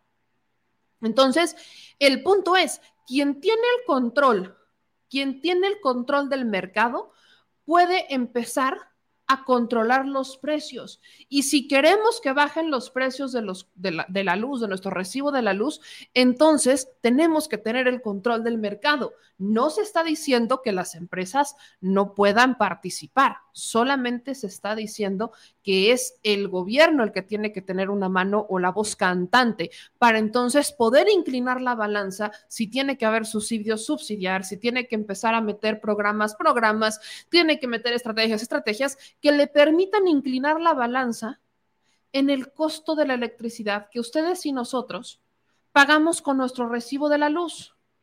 Empezar a equilibrar la balanza. El gobierno tenía menos del 50%, no llegaba ni al 50, era un 36 o 39% lo que controlaba del mercado, mientras que todas estas empresas controlaban el resto. ¿Cuál, fue, ¿Cuál era el riesgo de que eso siguiera? España, por ejemplo, Europa. Hay una crisis energética, no tienen un control de los energéticos en las empresas porque las privatizaron y entonces los precios empezaron a subir. ¿Por qué? Porque las empresas van a seguir haciendo negocio. Aquí las empresas no están para ver si van a, dar descuentos o si van a hacer algún programa porque la gente está padeciendo, porque qué, qué mala onda que sube el costo de la electricidad, porque está haciendo muchísimo frío, entonces la gente tiene que poner a fuerza el calefactor y si no ponen el calefactor, pues entonces se mueren de frío. Entonces, pues, o sea, la, la empresa no se va a tocar el corazón y va a decir, vamos a tener que bajar un poquito el precio porque, híjole, pobre gente, ¿no? Eso no lo hace una empresa. A la empresa no le interesa. A la empresa solamente le interesa que le pagues y que consumas, porque es un negocio. Punto. Eso es lo que pasa con las empresas. El gobierno sí tiene una responsabilidad de velar por los intereses de sus ciudadanos. Esto no solo en México, sino en todo el mundo que hay gobiernos que decidieron que era mejor que las empresas se encargaran de esa responsabilidad para utilizar sus recursos en otras cosas, esos son otros gobiernos. Algunos, y son la mayoría, están pagando las consecuencias de ello, porque hay disputas energéticas, porque ahora sanciones a Rusia, la guerra, el ducto, etcétera. Hoy, en México, se recupera la soberanía. Y si bien, y si bien, no se logró el la reforma energética que planteaba el presidente, la reforma eléctrica, que la premisa principal de esa reforma era que se quedara un, eh, un era un 50-49, no me acuerdo, pero era 50 y tantos, 49, algo así, no es cierto, era un 54-46, que el gobierno se quedara con un 54 de por ciento, o sea, que la Comisión Federal de Electricidad manejara el 54% del mercado, mientras que las empresas manejaran el 46%. Eso es lo que, eso es, esa era la idea original de la reforma eléctrica del presidente, 54-46. Bueno, no aprobaron la reforma, pero el gobierno ya compró lo que tenía que comprar y ahora ya no controla el 54, sino el 55% del mercado es el 55% del mercado que ahora controla la Comisión Federal de Electricidad. Eso. Eso es ser estratégico. No quisieron una reforma, alguien va a tener que ceder. Y ese fue Iberdrola. Ahora, ¿qué pasará con Calderón? Estoy segura que Calderón ya brincó algo. O sea, estoy segura que Calderón ya, ya dijo algo porque esto no es algo que le encante. Estoy, estoy- estoy segurísima. Es más, déjenme verificar porque, o sea, estoy muy preocupada por lo que tiene que decir Calderón, principal cabildero de Iberdrola en el mundo, al respecto de esta, eh, de este acuerdo. Pero fíjate que no. ¿Qué cosas? Calderón no ha dicho nada. Ah, caray, ¿será que el, el cambio de horario todavía no, no le aplica? O, o también se le fue el internet como con García Luna? Tengo dudas. Pues no creo porque hace dos horas retuiteó un... Anda, es que él anda muy retuiteador. Margarita. Anda muy retuiteador. Pero yo, yo solo preguntaría. ¿Algo tiene que decir Felipe Calderón, principal cabildero de Iberdrola, o se le va a ir el internet con este tema? Creo que ya se le fue, ¿verdad? Así que bueno. Saludos desde México a Calderón, sean donde sea que esté. No sé si está en Argentina o en Europa, en las Maldivas, en Indonesia o en Suchi, en donde muchos lo queremos ver. A lo mejor va a abrir- Ah, sí, que ahora al hijo le encanta, le refascina. Sí, al hijo, al- el hijo ahora quiere ser principal vocero, exacto. Es su principal RP. Pero qué bonitas noticias aquí en México, ¿verdad? Qué bonitas noticias. Obviamente en la mañanera de mañana esperamos que se dé más información o que llegue la prensa a, a meter alguna pregunta de cómo es posible que pudiéramos comprar eso si la comisión está súper endeudada. Y entonces en hablaremos baño que todavía no le- le hace o todavía está en el baño. O yo creo que la, la respuesta más clara de, de cómo pudimos eso es que tenemos finanzas sanas. O sea, México no habría podido comprar estas, estas este, plantas de no ser por tener finanzas sanas. Y ahí están las finanzas sanas. Y Calderón se quedó sin chamba. Bueno, ya. Uy, ok, no, no, no, normalmente no me alegro cuando la gente se queda sin chamba, pero en el caso de Calderón, No, poquito sí. no le duele Sí, no, a él no le duele. ¿Qué le puede doler? no? De... Estamos ante una nueva nacionalización de la industria eléctrica. Esto es una gran noticia, es maravilloso. eh, con el medio ambiente. Sí, pero acuérdate que también era miembro selecto de una filial de Iberdrola. Ay, qué maravilla. Yo sí estoy contenta, yo sí estoy contenta de recuperar esa soberanía de la energía eléctrica. No, y, entiéndase de la siguiente manera, no quiere decir que ya mañana va a bajar el, el costo del recibo, nadie está diciendo eso. Es, el primer, es de los primeros pasos para que baje el recibo de la luz en un futuro próximo, no mañana, no pasado, no dentro de un mes, sino conforme pasen los meses y pasen los años entre la refinería, entre este, estas nuevas plantas, entre la planta solar en Sonora, entre las plantas hidroeléctricas, o sea, entre todo este, este, este conjunto de cosas, en un año, año y medio vamos a empezar a ver resultados paulatinos de cómo empieza a bajar el recibo de la luz. Entonces, no para aquellos que están en un, este, en un escenario de no, es que ya mañana va a empezar, no, no va a pasar mañana, va a ser paulatino, pero es el primer paso para recuperar el control y la soberanía de algo que es nuestro, la energía eléctrica, que por cierto es estratégico. Imagínense que la energía eléctrica la siguieran controlando las empresas. En cualquier momento hay una guerra, deciden retirarse, abandonan, se congelan o no tienen para hacerlo. O sea, ya ha pasado. Entonces, creo que el tener este control estratégico de la energía en México es un gran resultado, es una muy buena noticia.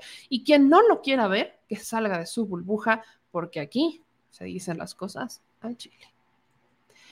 ¡Au!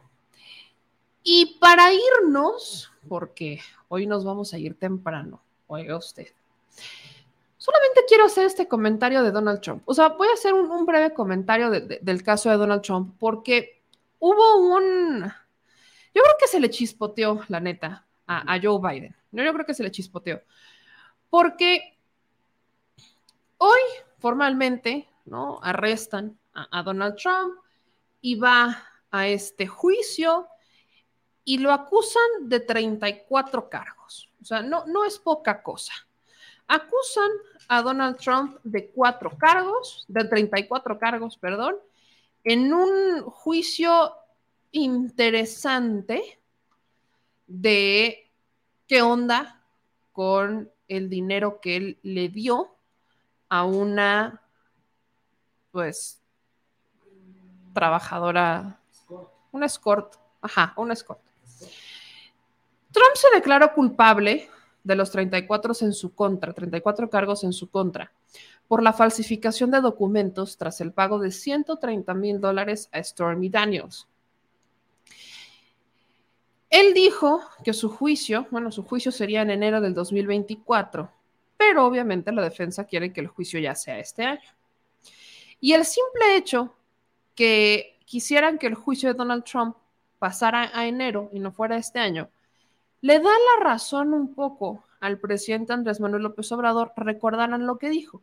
El presidente dijo que él sentía que la detención de Trump tenía más que ver con temas electorales que con un asunto ilegal por parte del expresidente.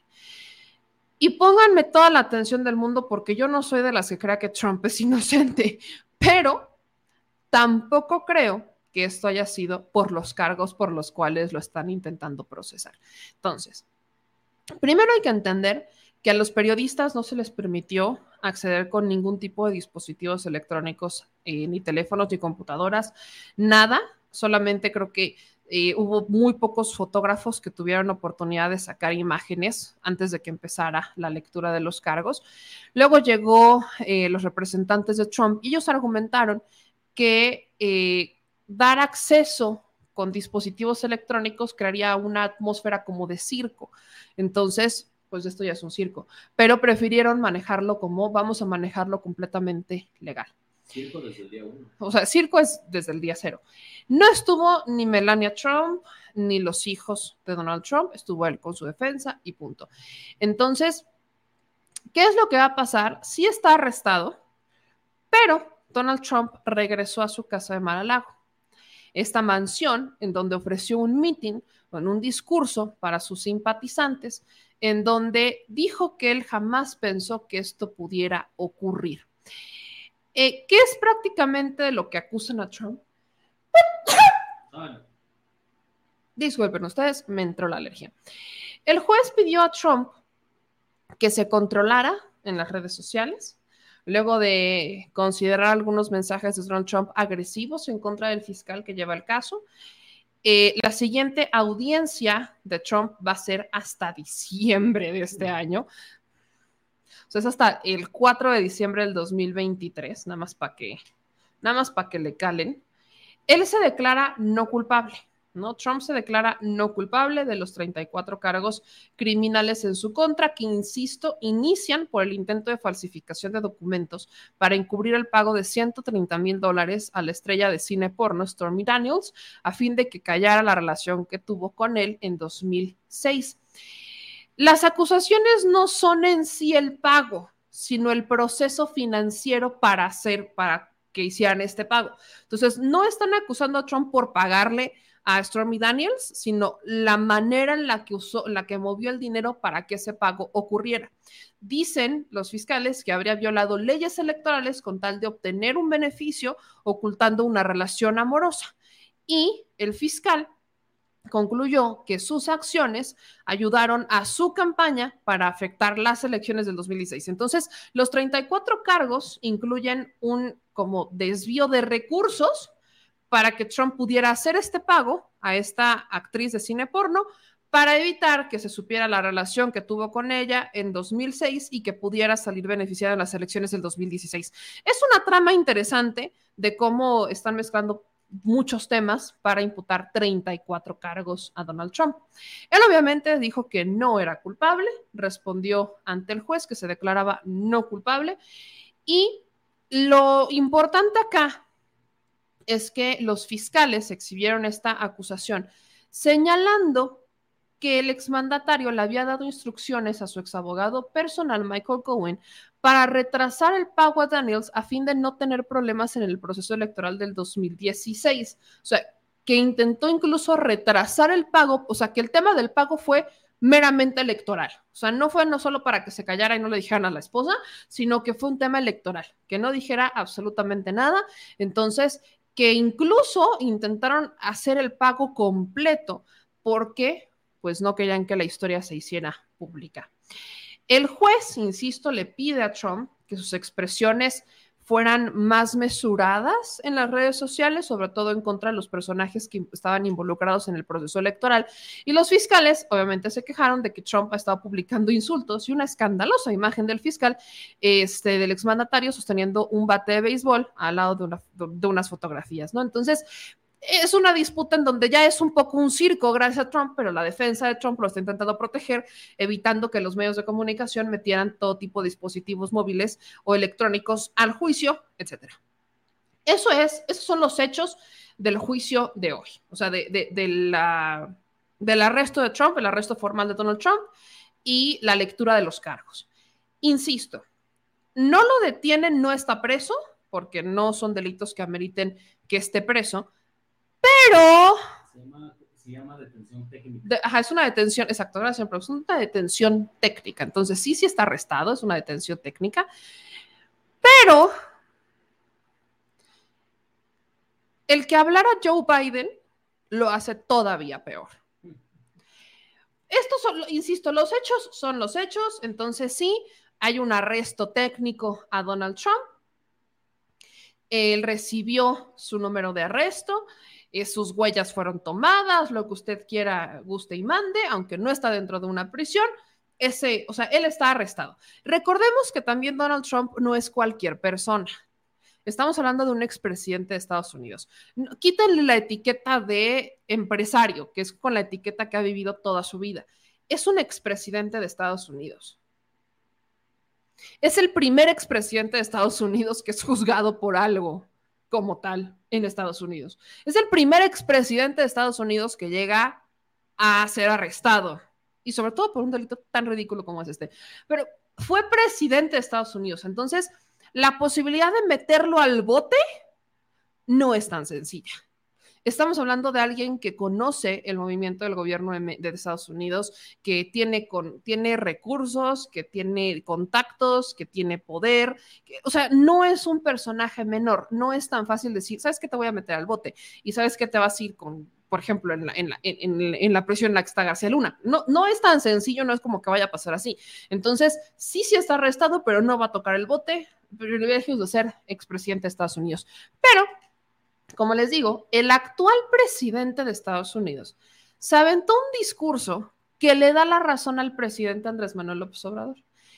En este discurso, Joe Biden dice, yo no sé si se le volvió a, si se volvieron a cruzar los cables o no, no, no tengo idea, pero dice que tienen que demostrar que Donald Trump no tomará el poder si se presenta asegurando que bajo los legítimos esfuerzos de la Constitución no vuelva a ser presidente. Escuchen esto. Well, um, we just have to demonstrate that he will not take power um, by uh, if we uh, if he does run, uh, making sure he, uh, under legitimate efforts of uh, our Constitution, does not become the next president again. Es lo que acabo de decir. Justamente está diciendo Joe Biden que tienen que demostrar, o sea, que Donald Trump tiene que demostrar que no va a tomar el poder si es que decide volver a postularse como presidente y que no va a volver a ser presidente. Justamente eso que dice Joe Biden le da la razón al presidente López Obrador de que es un tema electoral. Perdón, pero no sacas el tema colación si es un tema legal. O sea, te haces a un lado y dices, bueno, es un tema legal que se está revisando en la fiscalía y que, bueno, ellos tienen que, que la autoridad deslinde, que la autoridad determine por qué se está haciendo una investigación. No, no, no, no, Joe Biden se fue a más y dijo que pues tenía que demostrar Donald Trump que no va a regresar a ser presidente. ¿Y la democracia, pa? En el país más demócrata del mundo, en el príncipe o en el rey, no sé cómo se quiera llamar ahora, de la democracia, en el que sí se siente presidente del mundo, ¿cómo es que esto juega? Y no soy fan de Trump, no me malinterpreten, ¿eh? Yo no soy fan de Donald Trump. No, o sea, no hay nada que yo pueda considerar izquierda en Estados Unidos. Todos son iguales, nada más que lo he dicho muchas veces. Unos son hipócritas y los otros son cínicos. ¿no? Los demócratas son hipócritas, los republicanos son cínicos. Pero el discurso es exactamente el mismo. Te lo digan en cámaras o terminen diciéndotelo a puerta cerrada. El discurso es exactamente el mismo. Entonces, es, es importante entender que el país más, o sea, el presidente del país más demócrata del mundo está muy preocupado de que Donald Trump vuelva a ser presidente. Déjeselo a los electores. Me queda claro que hay muchas personas que ya no quieren que Joe Biden sea, o sea, que, tenga un segundo mandato. No, no, hay, mucha eh, oposición a Joe Biden también. Ni de su propio partido lo quieren. Pero neta, pensar que de alguna manera esto está bien ante el mundo antes no había manera de debatirlo, ni siquiera de informarlo. Hoy sí. Y hoy el mundo entero sabe cuáles son los errores trágicos de Estados Unidos. Y uno de ellos es no ser democráticos y vivir con la bandera de la democracia, iniciar guerras en nombre de la democracia. Porque muchas guerras las han iniciado en nombre de la democracia. ¿Con qué cara van por la vida diciendo que son demócratas cuando están iniciando procesos legales para impedir que una persona se postule para presidente. E insisto, no soy fan de Donald Trump. Aquí me, o sea, justo me comparte el señor productor una encuesta de LA Times en donde la, la aprobación de Biden cayó a su punto más bajo. Cayó así, tiene un nivel de aprobación del 38% comparado con el 45% que tuvo en febrero y el 41% que tuvo en enero. O sea, el nivel más bajo fue el 36% del año, de julio del año, pasado cuando incrementaron los precios de la gasolina, alimentos y otros rubros. Ahora está en 38%. Joe Biden va para abajo y se da el lujo de intentar, o sea, se da el lujo de hablar sobre Trump, que insisto, yo no soy fan de ese señor pero ¿no se supone que deberían dar ejemplo de ser el país demócrata que respeta las decisiones de los demás? Por eso nos molestamos cuando por aquí luego salen diciendo que hay que rendirle pleitesía a Estados Unidos o hacer lo que hacen en Estados Unidos. No, señores, no se equivoquen. Estados Unidos comete errores una y mil veces y lo hace de forma muy recurrente. Solamente que controlan a los medios, las narrativas, controlan eh, la influencia que se tiene el consumismo controlan los precios para que no se les cuestione. El día que a Estados Unidos no solamente lo cuestionen de adentro, porque ya hay cuestionamientos desde adentro, sino que también cuestionen a Estados Unidos las potencias mundiales y dejen de ver a Estados Unidos como el papá de todos los pollitos, ese día Estados Unidos va a empezar a entender lo que es el respeto, lo que es la democracia y lo que es no meter sus narices en los asuntos de los demás, porque hay muchas cosas que Estados Unidos guarda bajo las alfombras y esconde en los closets y ya se les está acabando el 20. Y más con estos personajes entre Trump y entre Biden, que luego se le van las cabras y dice lo que no tiene que decir, les digo, nos ayudan. Vámonos con sus comentarios. Assange expuso la corrupción de Hillary y gracias a eso ganó Trump. Y bueno, Assange, donde está el país de la libertad de expresión, tiene eh, un proceso en contra de Assange. Entonces, dice Miguel Ángel, la están cagando, están agrandando un personaje que podrá, podría tropezar por él mismo en campaña. Exactamente, también el tema de Trump. Lejos de ponerle el pie, lo están engrandeciendo, lo están haciendo un, un mártir. Solito Estados Unidos, solito Joe Biden, solitos los demócratas están convirtiendo a, Trump en un mártir y le van a dar los votos que quizás no tenía. Si tanto no lo quieren en la presidencia, creo que están llevando una muy mala estrategia. Dice Raimundo Joe Biden diciendo que no quiere que Donald Trump se postule como candidato, solo denota su miedo porque sabe que él, junto con los demócratas, han hecho un pésimo papel en el gobierno frente a los Estados Unidos. Bernardino dice, qué bueno para los presidentes mexicanos no eran juzgados por eso, ¿verdad? Si no Salinas, Portillo, Calderón, Peña Nieto, los habrían procesado por echarse sus brincos con féminas.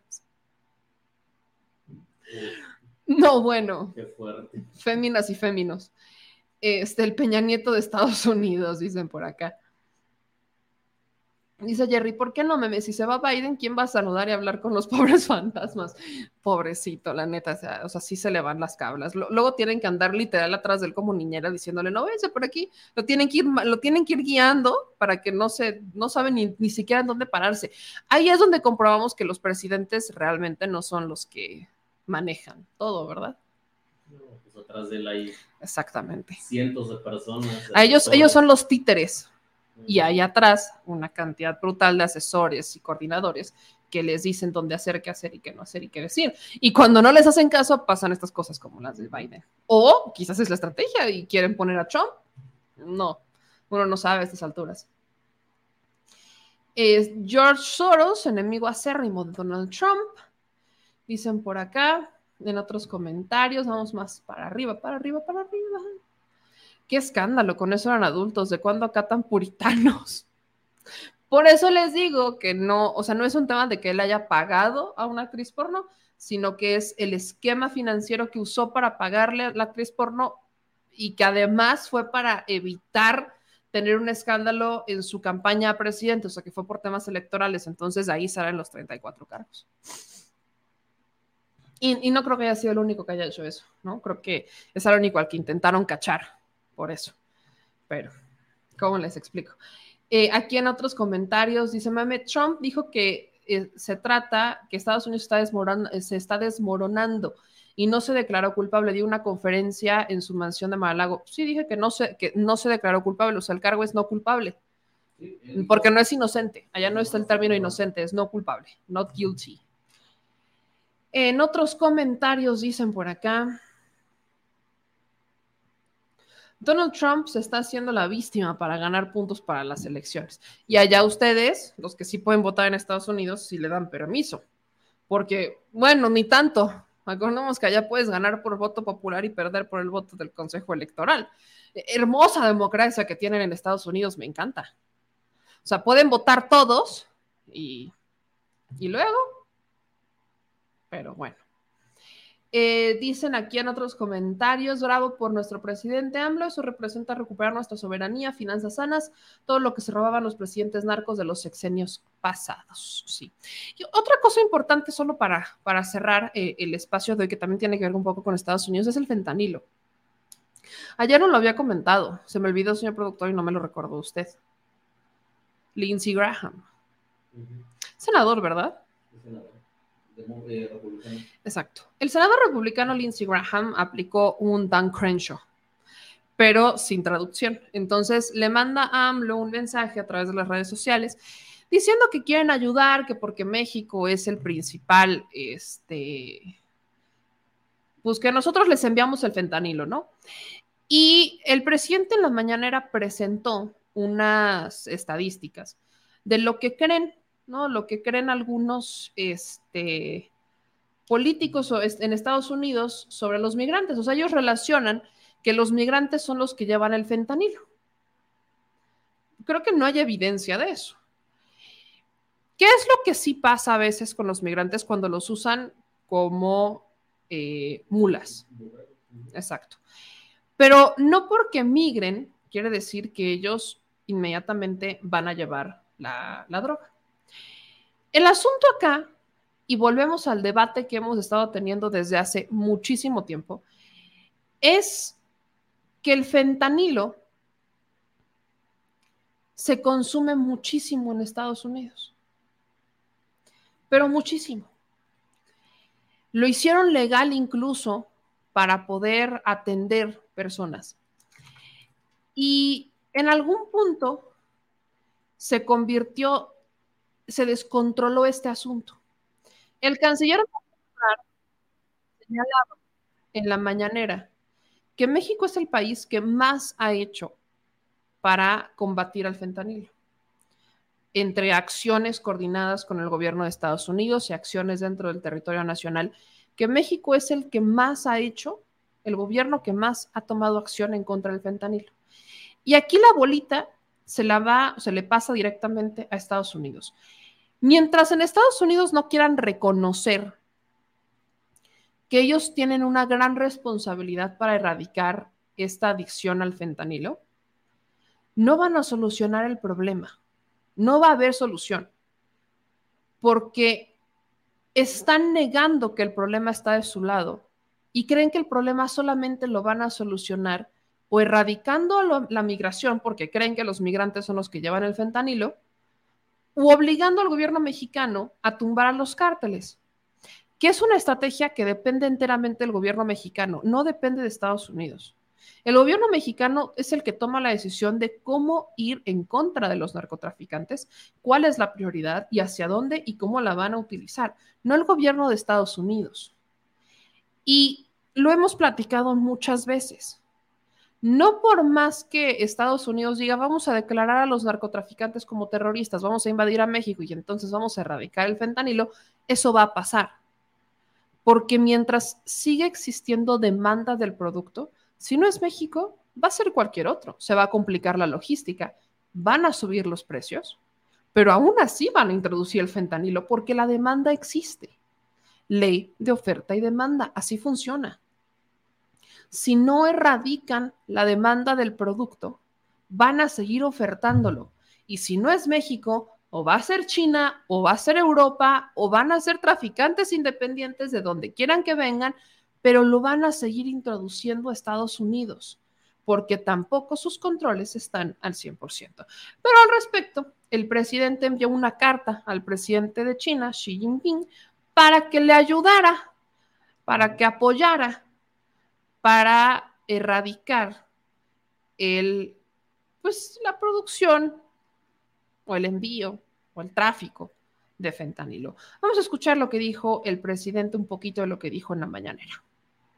Les dije a los legisladores, voy a intervenir, porque nosotros tenemos muy buena relación con todos los gobiernos del mundo y en especial tenemos buena relación con el gobierno de la República de China.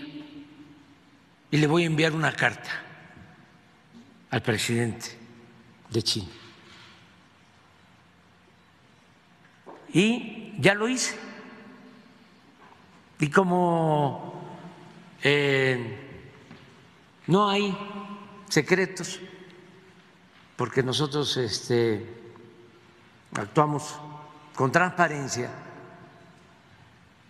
les voy a dar a conocer el contenido de la carta que la envié al presidente de China a través de la embajada y se la envié también al coordinador de los legisladores que me hicieron esa petición. Por cierto, un senador del Partido Republicano.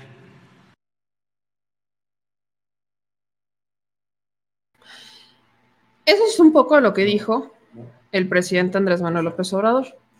Ahora quiero que escuchen un poco de lo que dijo el canciller Marcelo Ebrard, que él ya explicó como más técnicamente qué es lo que ha estado haciendo México en materia internacional para combatir el tráfico del fentanilo. Para aquellos que dicen que no se hace nada, escuchen esto. De manera muy breve, que para México el tema del fentanilo ha sido una prioridad, de hecho es el objetivo principal o uno de los propósitos principales del entendimiento bicentenario entre la administración Biden y el gobierno del presidente López Obrador.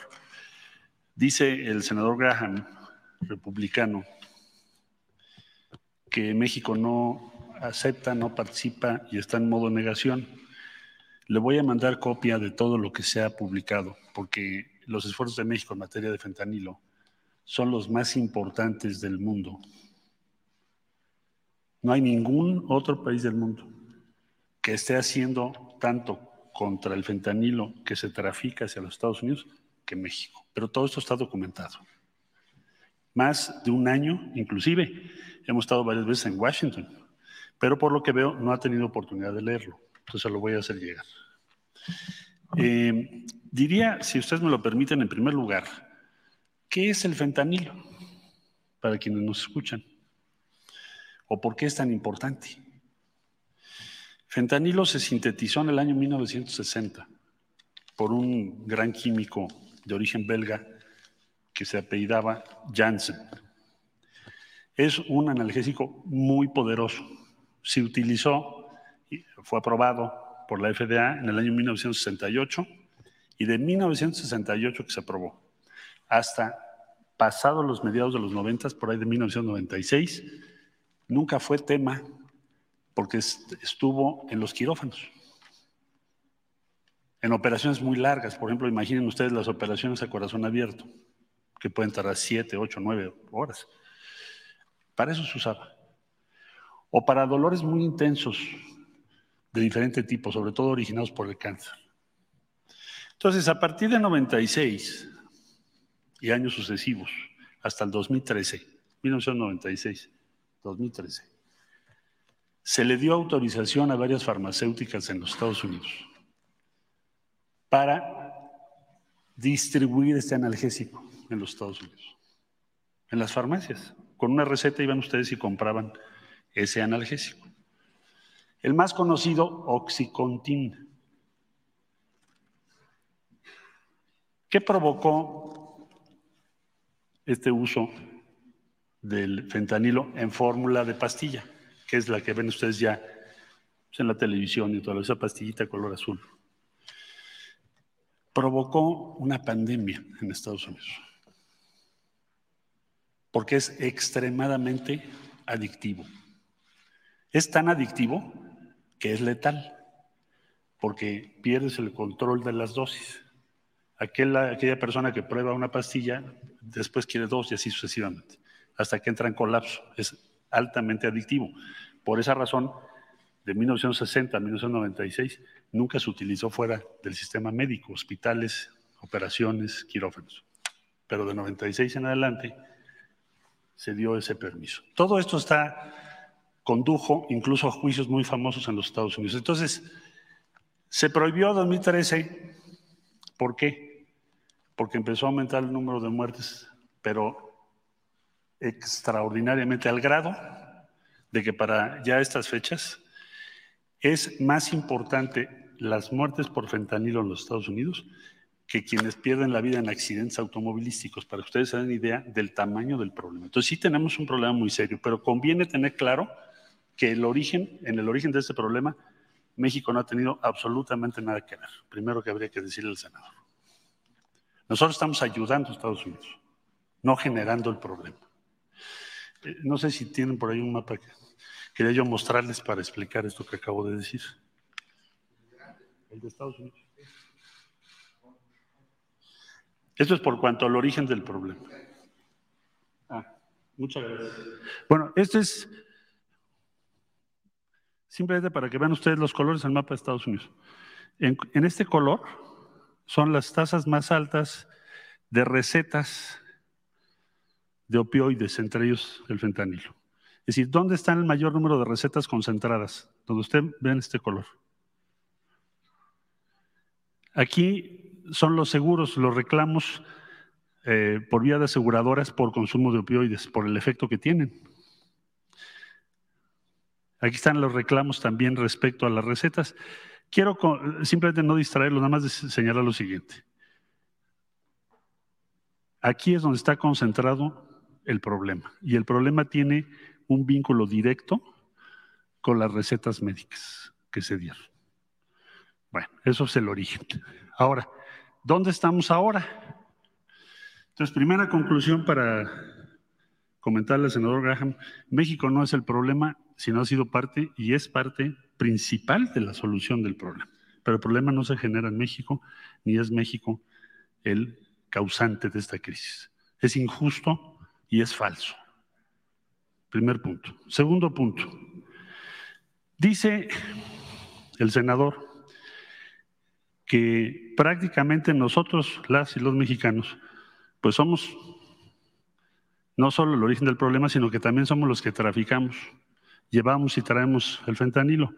Pero según las cifras en Estados Unidos, las acaba de comentar el señor presidente, el 86.3% de las personas que están en prisión por tráfico de fentanilo son de ciudadanía norteamericana. Repito la cifra, 86.3%. Por lo tanto, lo que él señala de que mexicanas y mexicanos son los que provocan el problema, incluso en Estados Unidos trafican, llevan y traen, también es falso, porque pues son cifras oficiales. 86.3% son ciudadanos de los Estados Unidos. Tercera cuestión que les quiero comentar. Dice el senador, otro tema que México ha puesto sobre la mesa. Toda la lucha contra el fentanilo en México ha costado 1.791 vidas. Las últimas, desgraciadamente, cuando fue la aprehensión de Ovidio Guzmán. Bueno, esas vidas se han perdido por armas compradas o que son parte del tráfico ilícito de armas hacia México, producidas y vendidas en Estados Unidos. Dice el senador Graham, en Estados Unidos, pues para comprar un arma necesitas una licencia de armas de fuego. Es falso. Cualquier persona con, bueno, licencia a conducir, van ustedes y compran una Barrett. Y eso lo sabe todo el mundo. Entonces, está mintiendo. Para comprar armas solamente se necesita una licencia a conducir, cualquier cosa. Y por eso es el problema. Pero no solo eso. Todos los ferias de armas, hay muchísimas gentes vendiendo armas que no tienen licencia para vender armas. Esto es un problema crítico, por eso México ha insistido mucho y es parte de las acciones que tenemos junto con el entendimiento bicentenario. Eh, muy recientemente, la FDA inclusive está tomando otras medidas, como por ejemplo la aprobación del aerosol Narcan, que es naloxona, que es para controlar la sobredosis, tratar de reducir la letalidad con nuevos medicamentos. Concluyo, para no tardarnos demasiado. México está haciendo mucho. Solamente les señalaría yo, ahí tenemos otra gráfica que presentamos hace poco, tan solo de las, de las últimas acciones de México, en donde se han incautado muchísimas, muchísimas pastillas de fentanilo con destino a los Estados Unidos. Si México no hiciera eso, habría millones de personas intoxicadas. Quizás su tasa de mortalidad sería mucho mayor. Esto es un hecho, se los acabamos de presentar. A ver si ahora la encontramos y si no, eh, bueno, la hemos presentado en cada una de las reuniones. Aquí ven ustedes nada más el día 7 de febrero, 300 kilogramos de precursores o todo lo que es relacionado con el fentanilo. 304 kilogramos acá.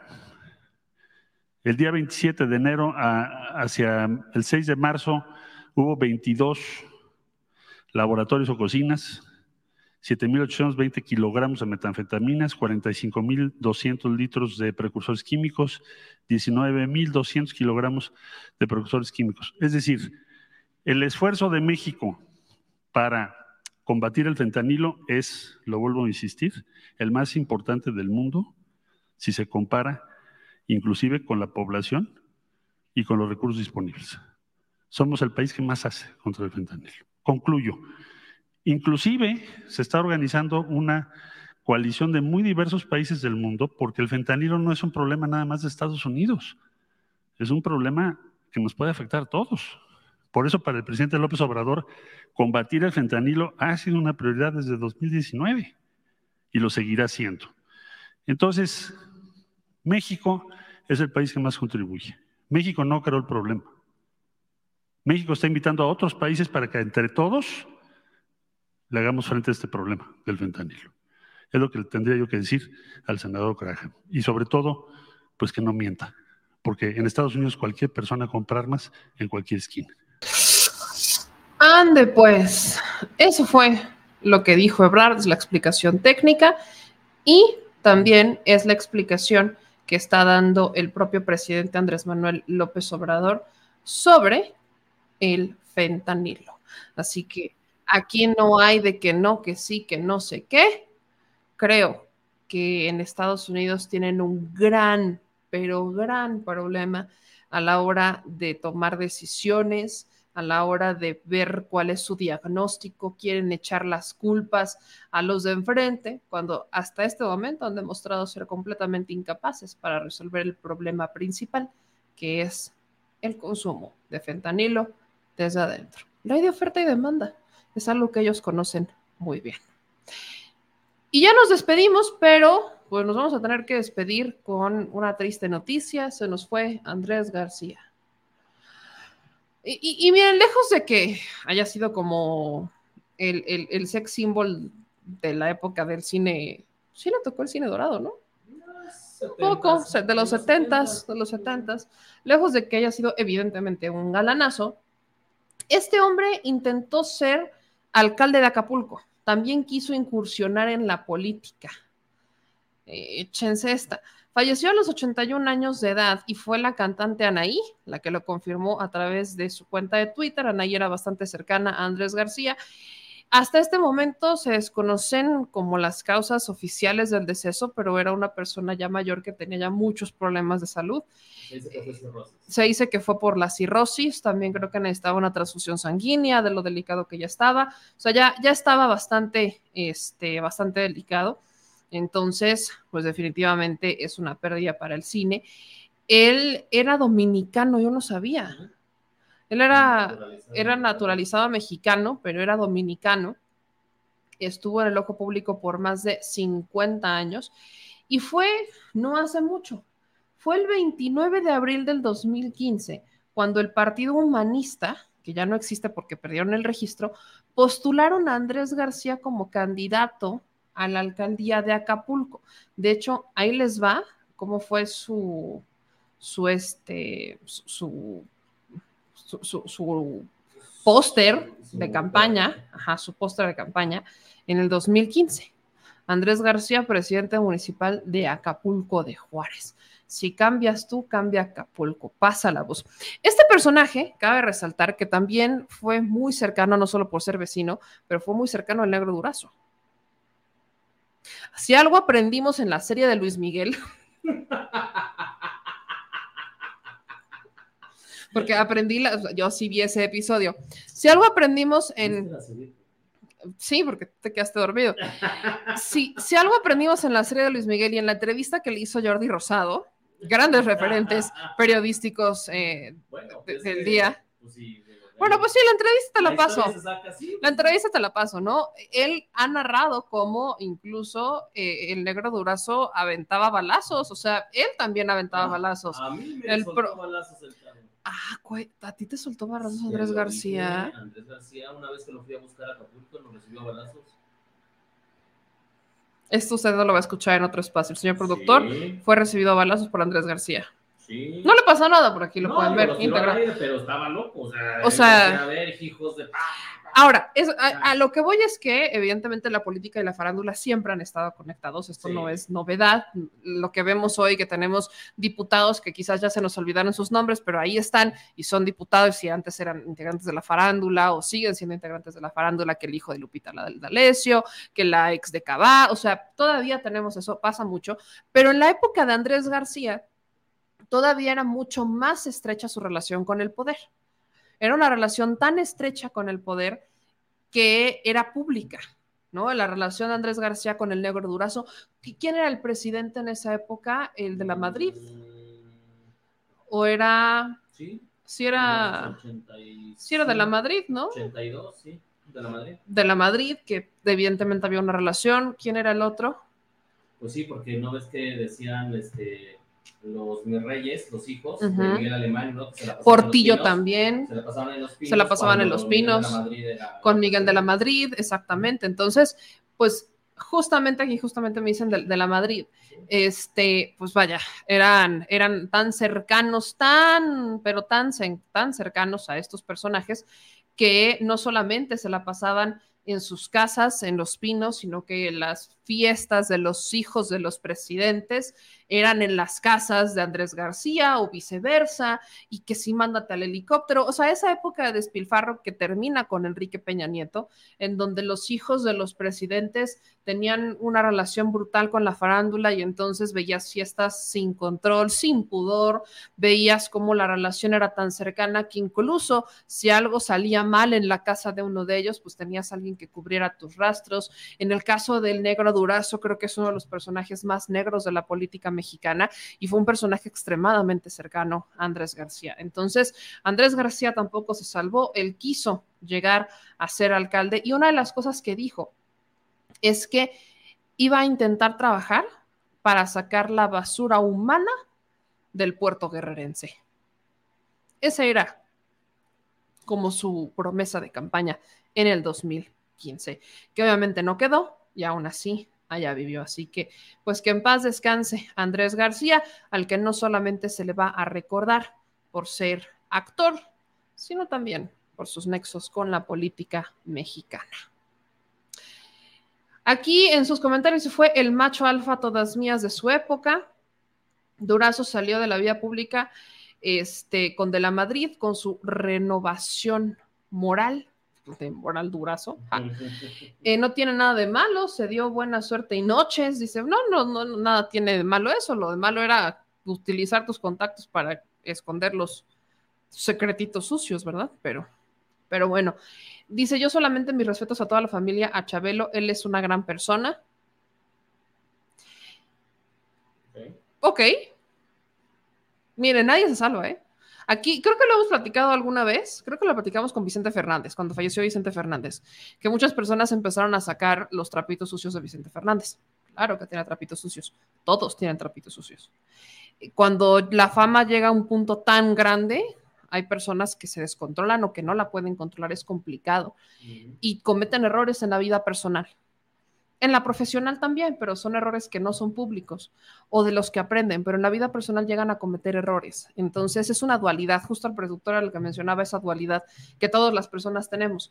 Quizás el personaje fue, o sea, el personaje público que conocimos fue increíble, pero la persona que era en privado tuvo altos y bajos y quizás más bajos que otros. Entonces, pues con esa, con esa nos quedamos.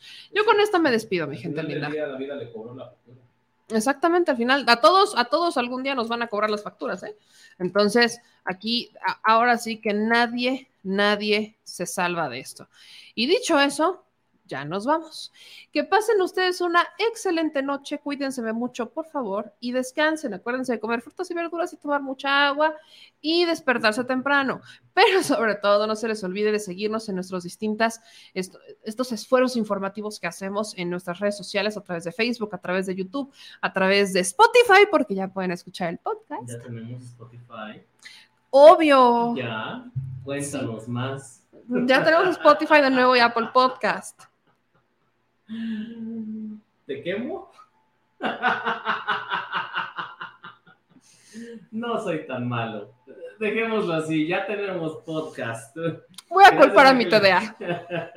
No fui yo, fui mi TDA. Ok, está bien, te la paso. Un mes no tuvimos podcast porque a esta señorita se le olvidó con qué correo había dado de alta el podcast. Y y bueno, pero lo importante es que ya lo recuperamos. Entonces, ya pueden salir a correr y ya nos pueden escuchar en los podcasts, en Spotify y en, y en Apple Podcasts. Así que compártanlos y me etiquetan. cuando le dijeron, ¿no me diste este correo electrónico? ¡Ups! Ups. Se, me, olvidó. Se me chispó. Diría ah, López Dóriga, se me chispó. Pero, ya no se me chispó, entonces ya en un momentito más van a poder encontrar también este episodio en podcast para aquellos que van manejando o que van corriendo en las mañanas y que dicen, pues yo voy a escuchar a Meme Yamil, porque pues, ¿por qué no? Entonces ya nos pueden escuchar de nuevo, estoy muy contenta, así que muchas gracias por su paciencia. y a todos los que nos apoyan en estos esfuerzos informativos, les recuerdo que nos pueden apoyar con un super chat, nos pueden apoyar también compartiendo, viendo los comerciales, comentando mandándonos también algunos donativos, el famoso chautito del pueblo que nos pueden mandar por PayPal.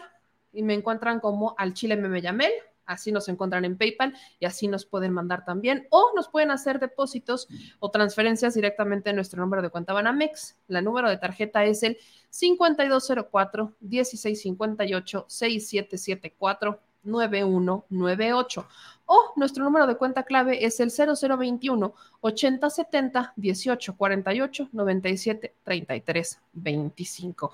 Gracias a todos los que nos ven. Nos vemos mañana para seguir diciendo las cosas al Chile y cuídense de mucho. Es hora de descansar y de decir sus dulces sueñitos. Gracias, señor productor. Que pasen una excelente noche. Nos vemos mañana a partir de las 9 de la noche en esa trinchera. Así que que pasen una excelente noche. Adiós.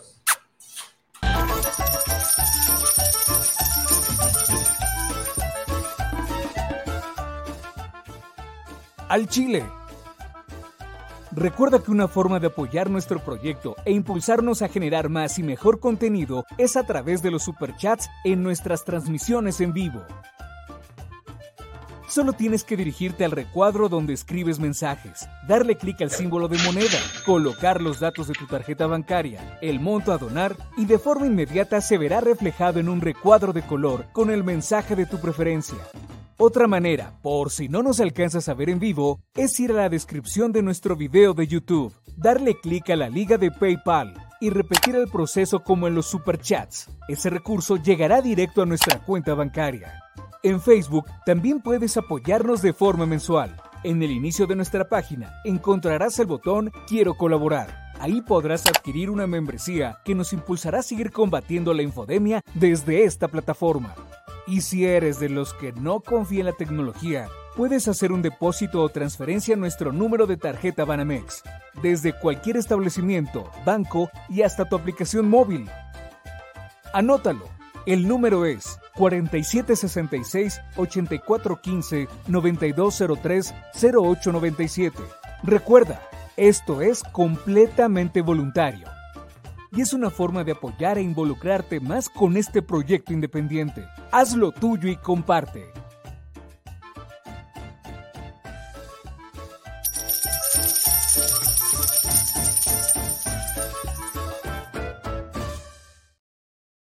Si estás en Puebla, si estás en Puebla y quieres un café que de verdad sepa a café, ve a Georgian Café. Vas a encontrar postres, variedad de cafés y tés, pero sobre todo un precio justo y sabor inigualable. Por la pandemia, su servicio es solo para llevar, pero de verdad no te lo puedes perder.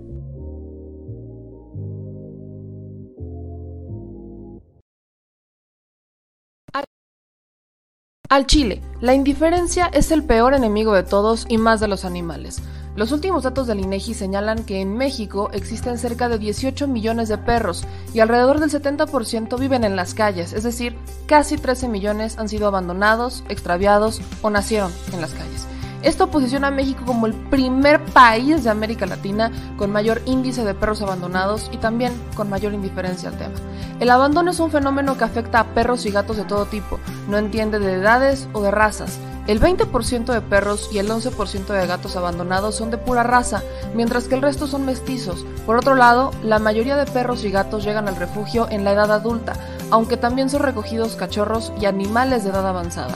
El maltrato animal también está presente y nuestro país aún está en pañales, pese a que se está comenzando a legislar para crear sanciones más severas a quienes cometan ese tipo de delitos. Por eso es importante la participación ciudadana y pedimos tu ayuda. Es hora de dejar de callar y ayudar a darles voz a quienes siempre están ahí para darnos una patita. Educar, esterilizar, identificar, reflexionar y adoptar es básico para revertir la tendencia pero si tú no tienes la posibilidad de adoptar o rescatar, ayuda a diferentes organizaciones que ya lo hacen. Angelitos peludos.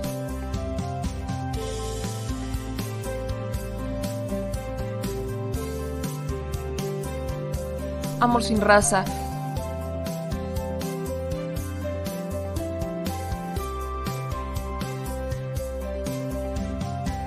Frida Puebla.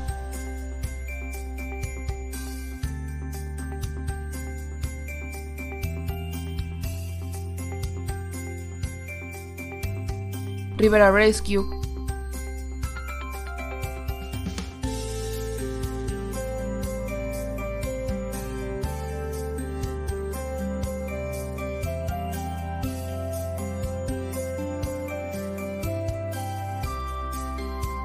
Voz Animal MX,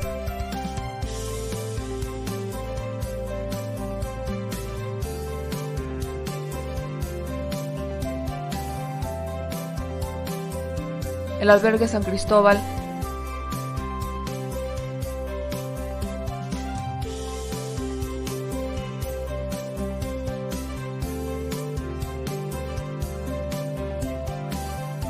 Fundación Toby.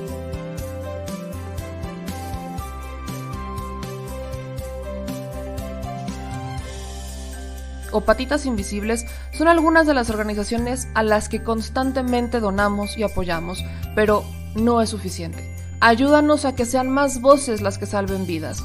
Sus patitas, de verdad, pueden salvar tu vida. Difunde y dona.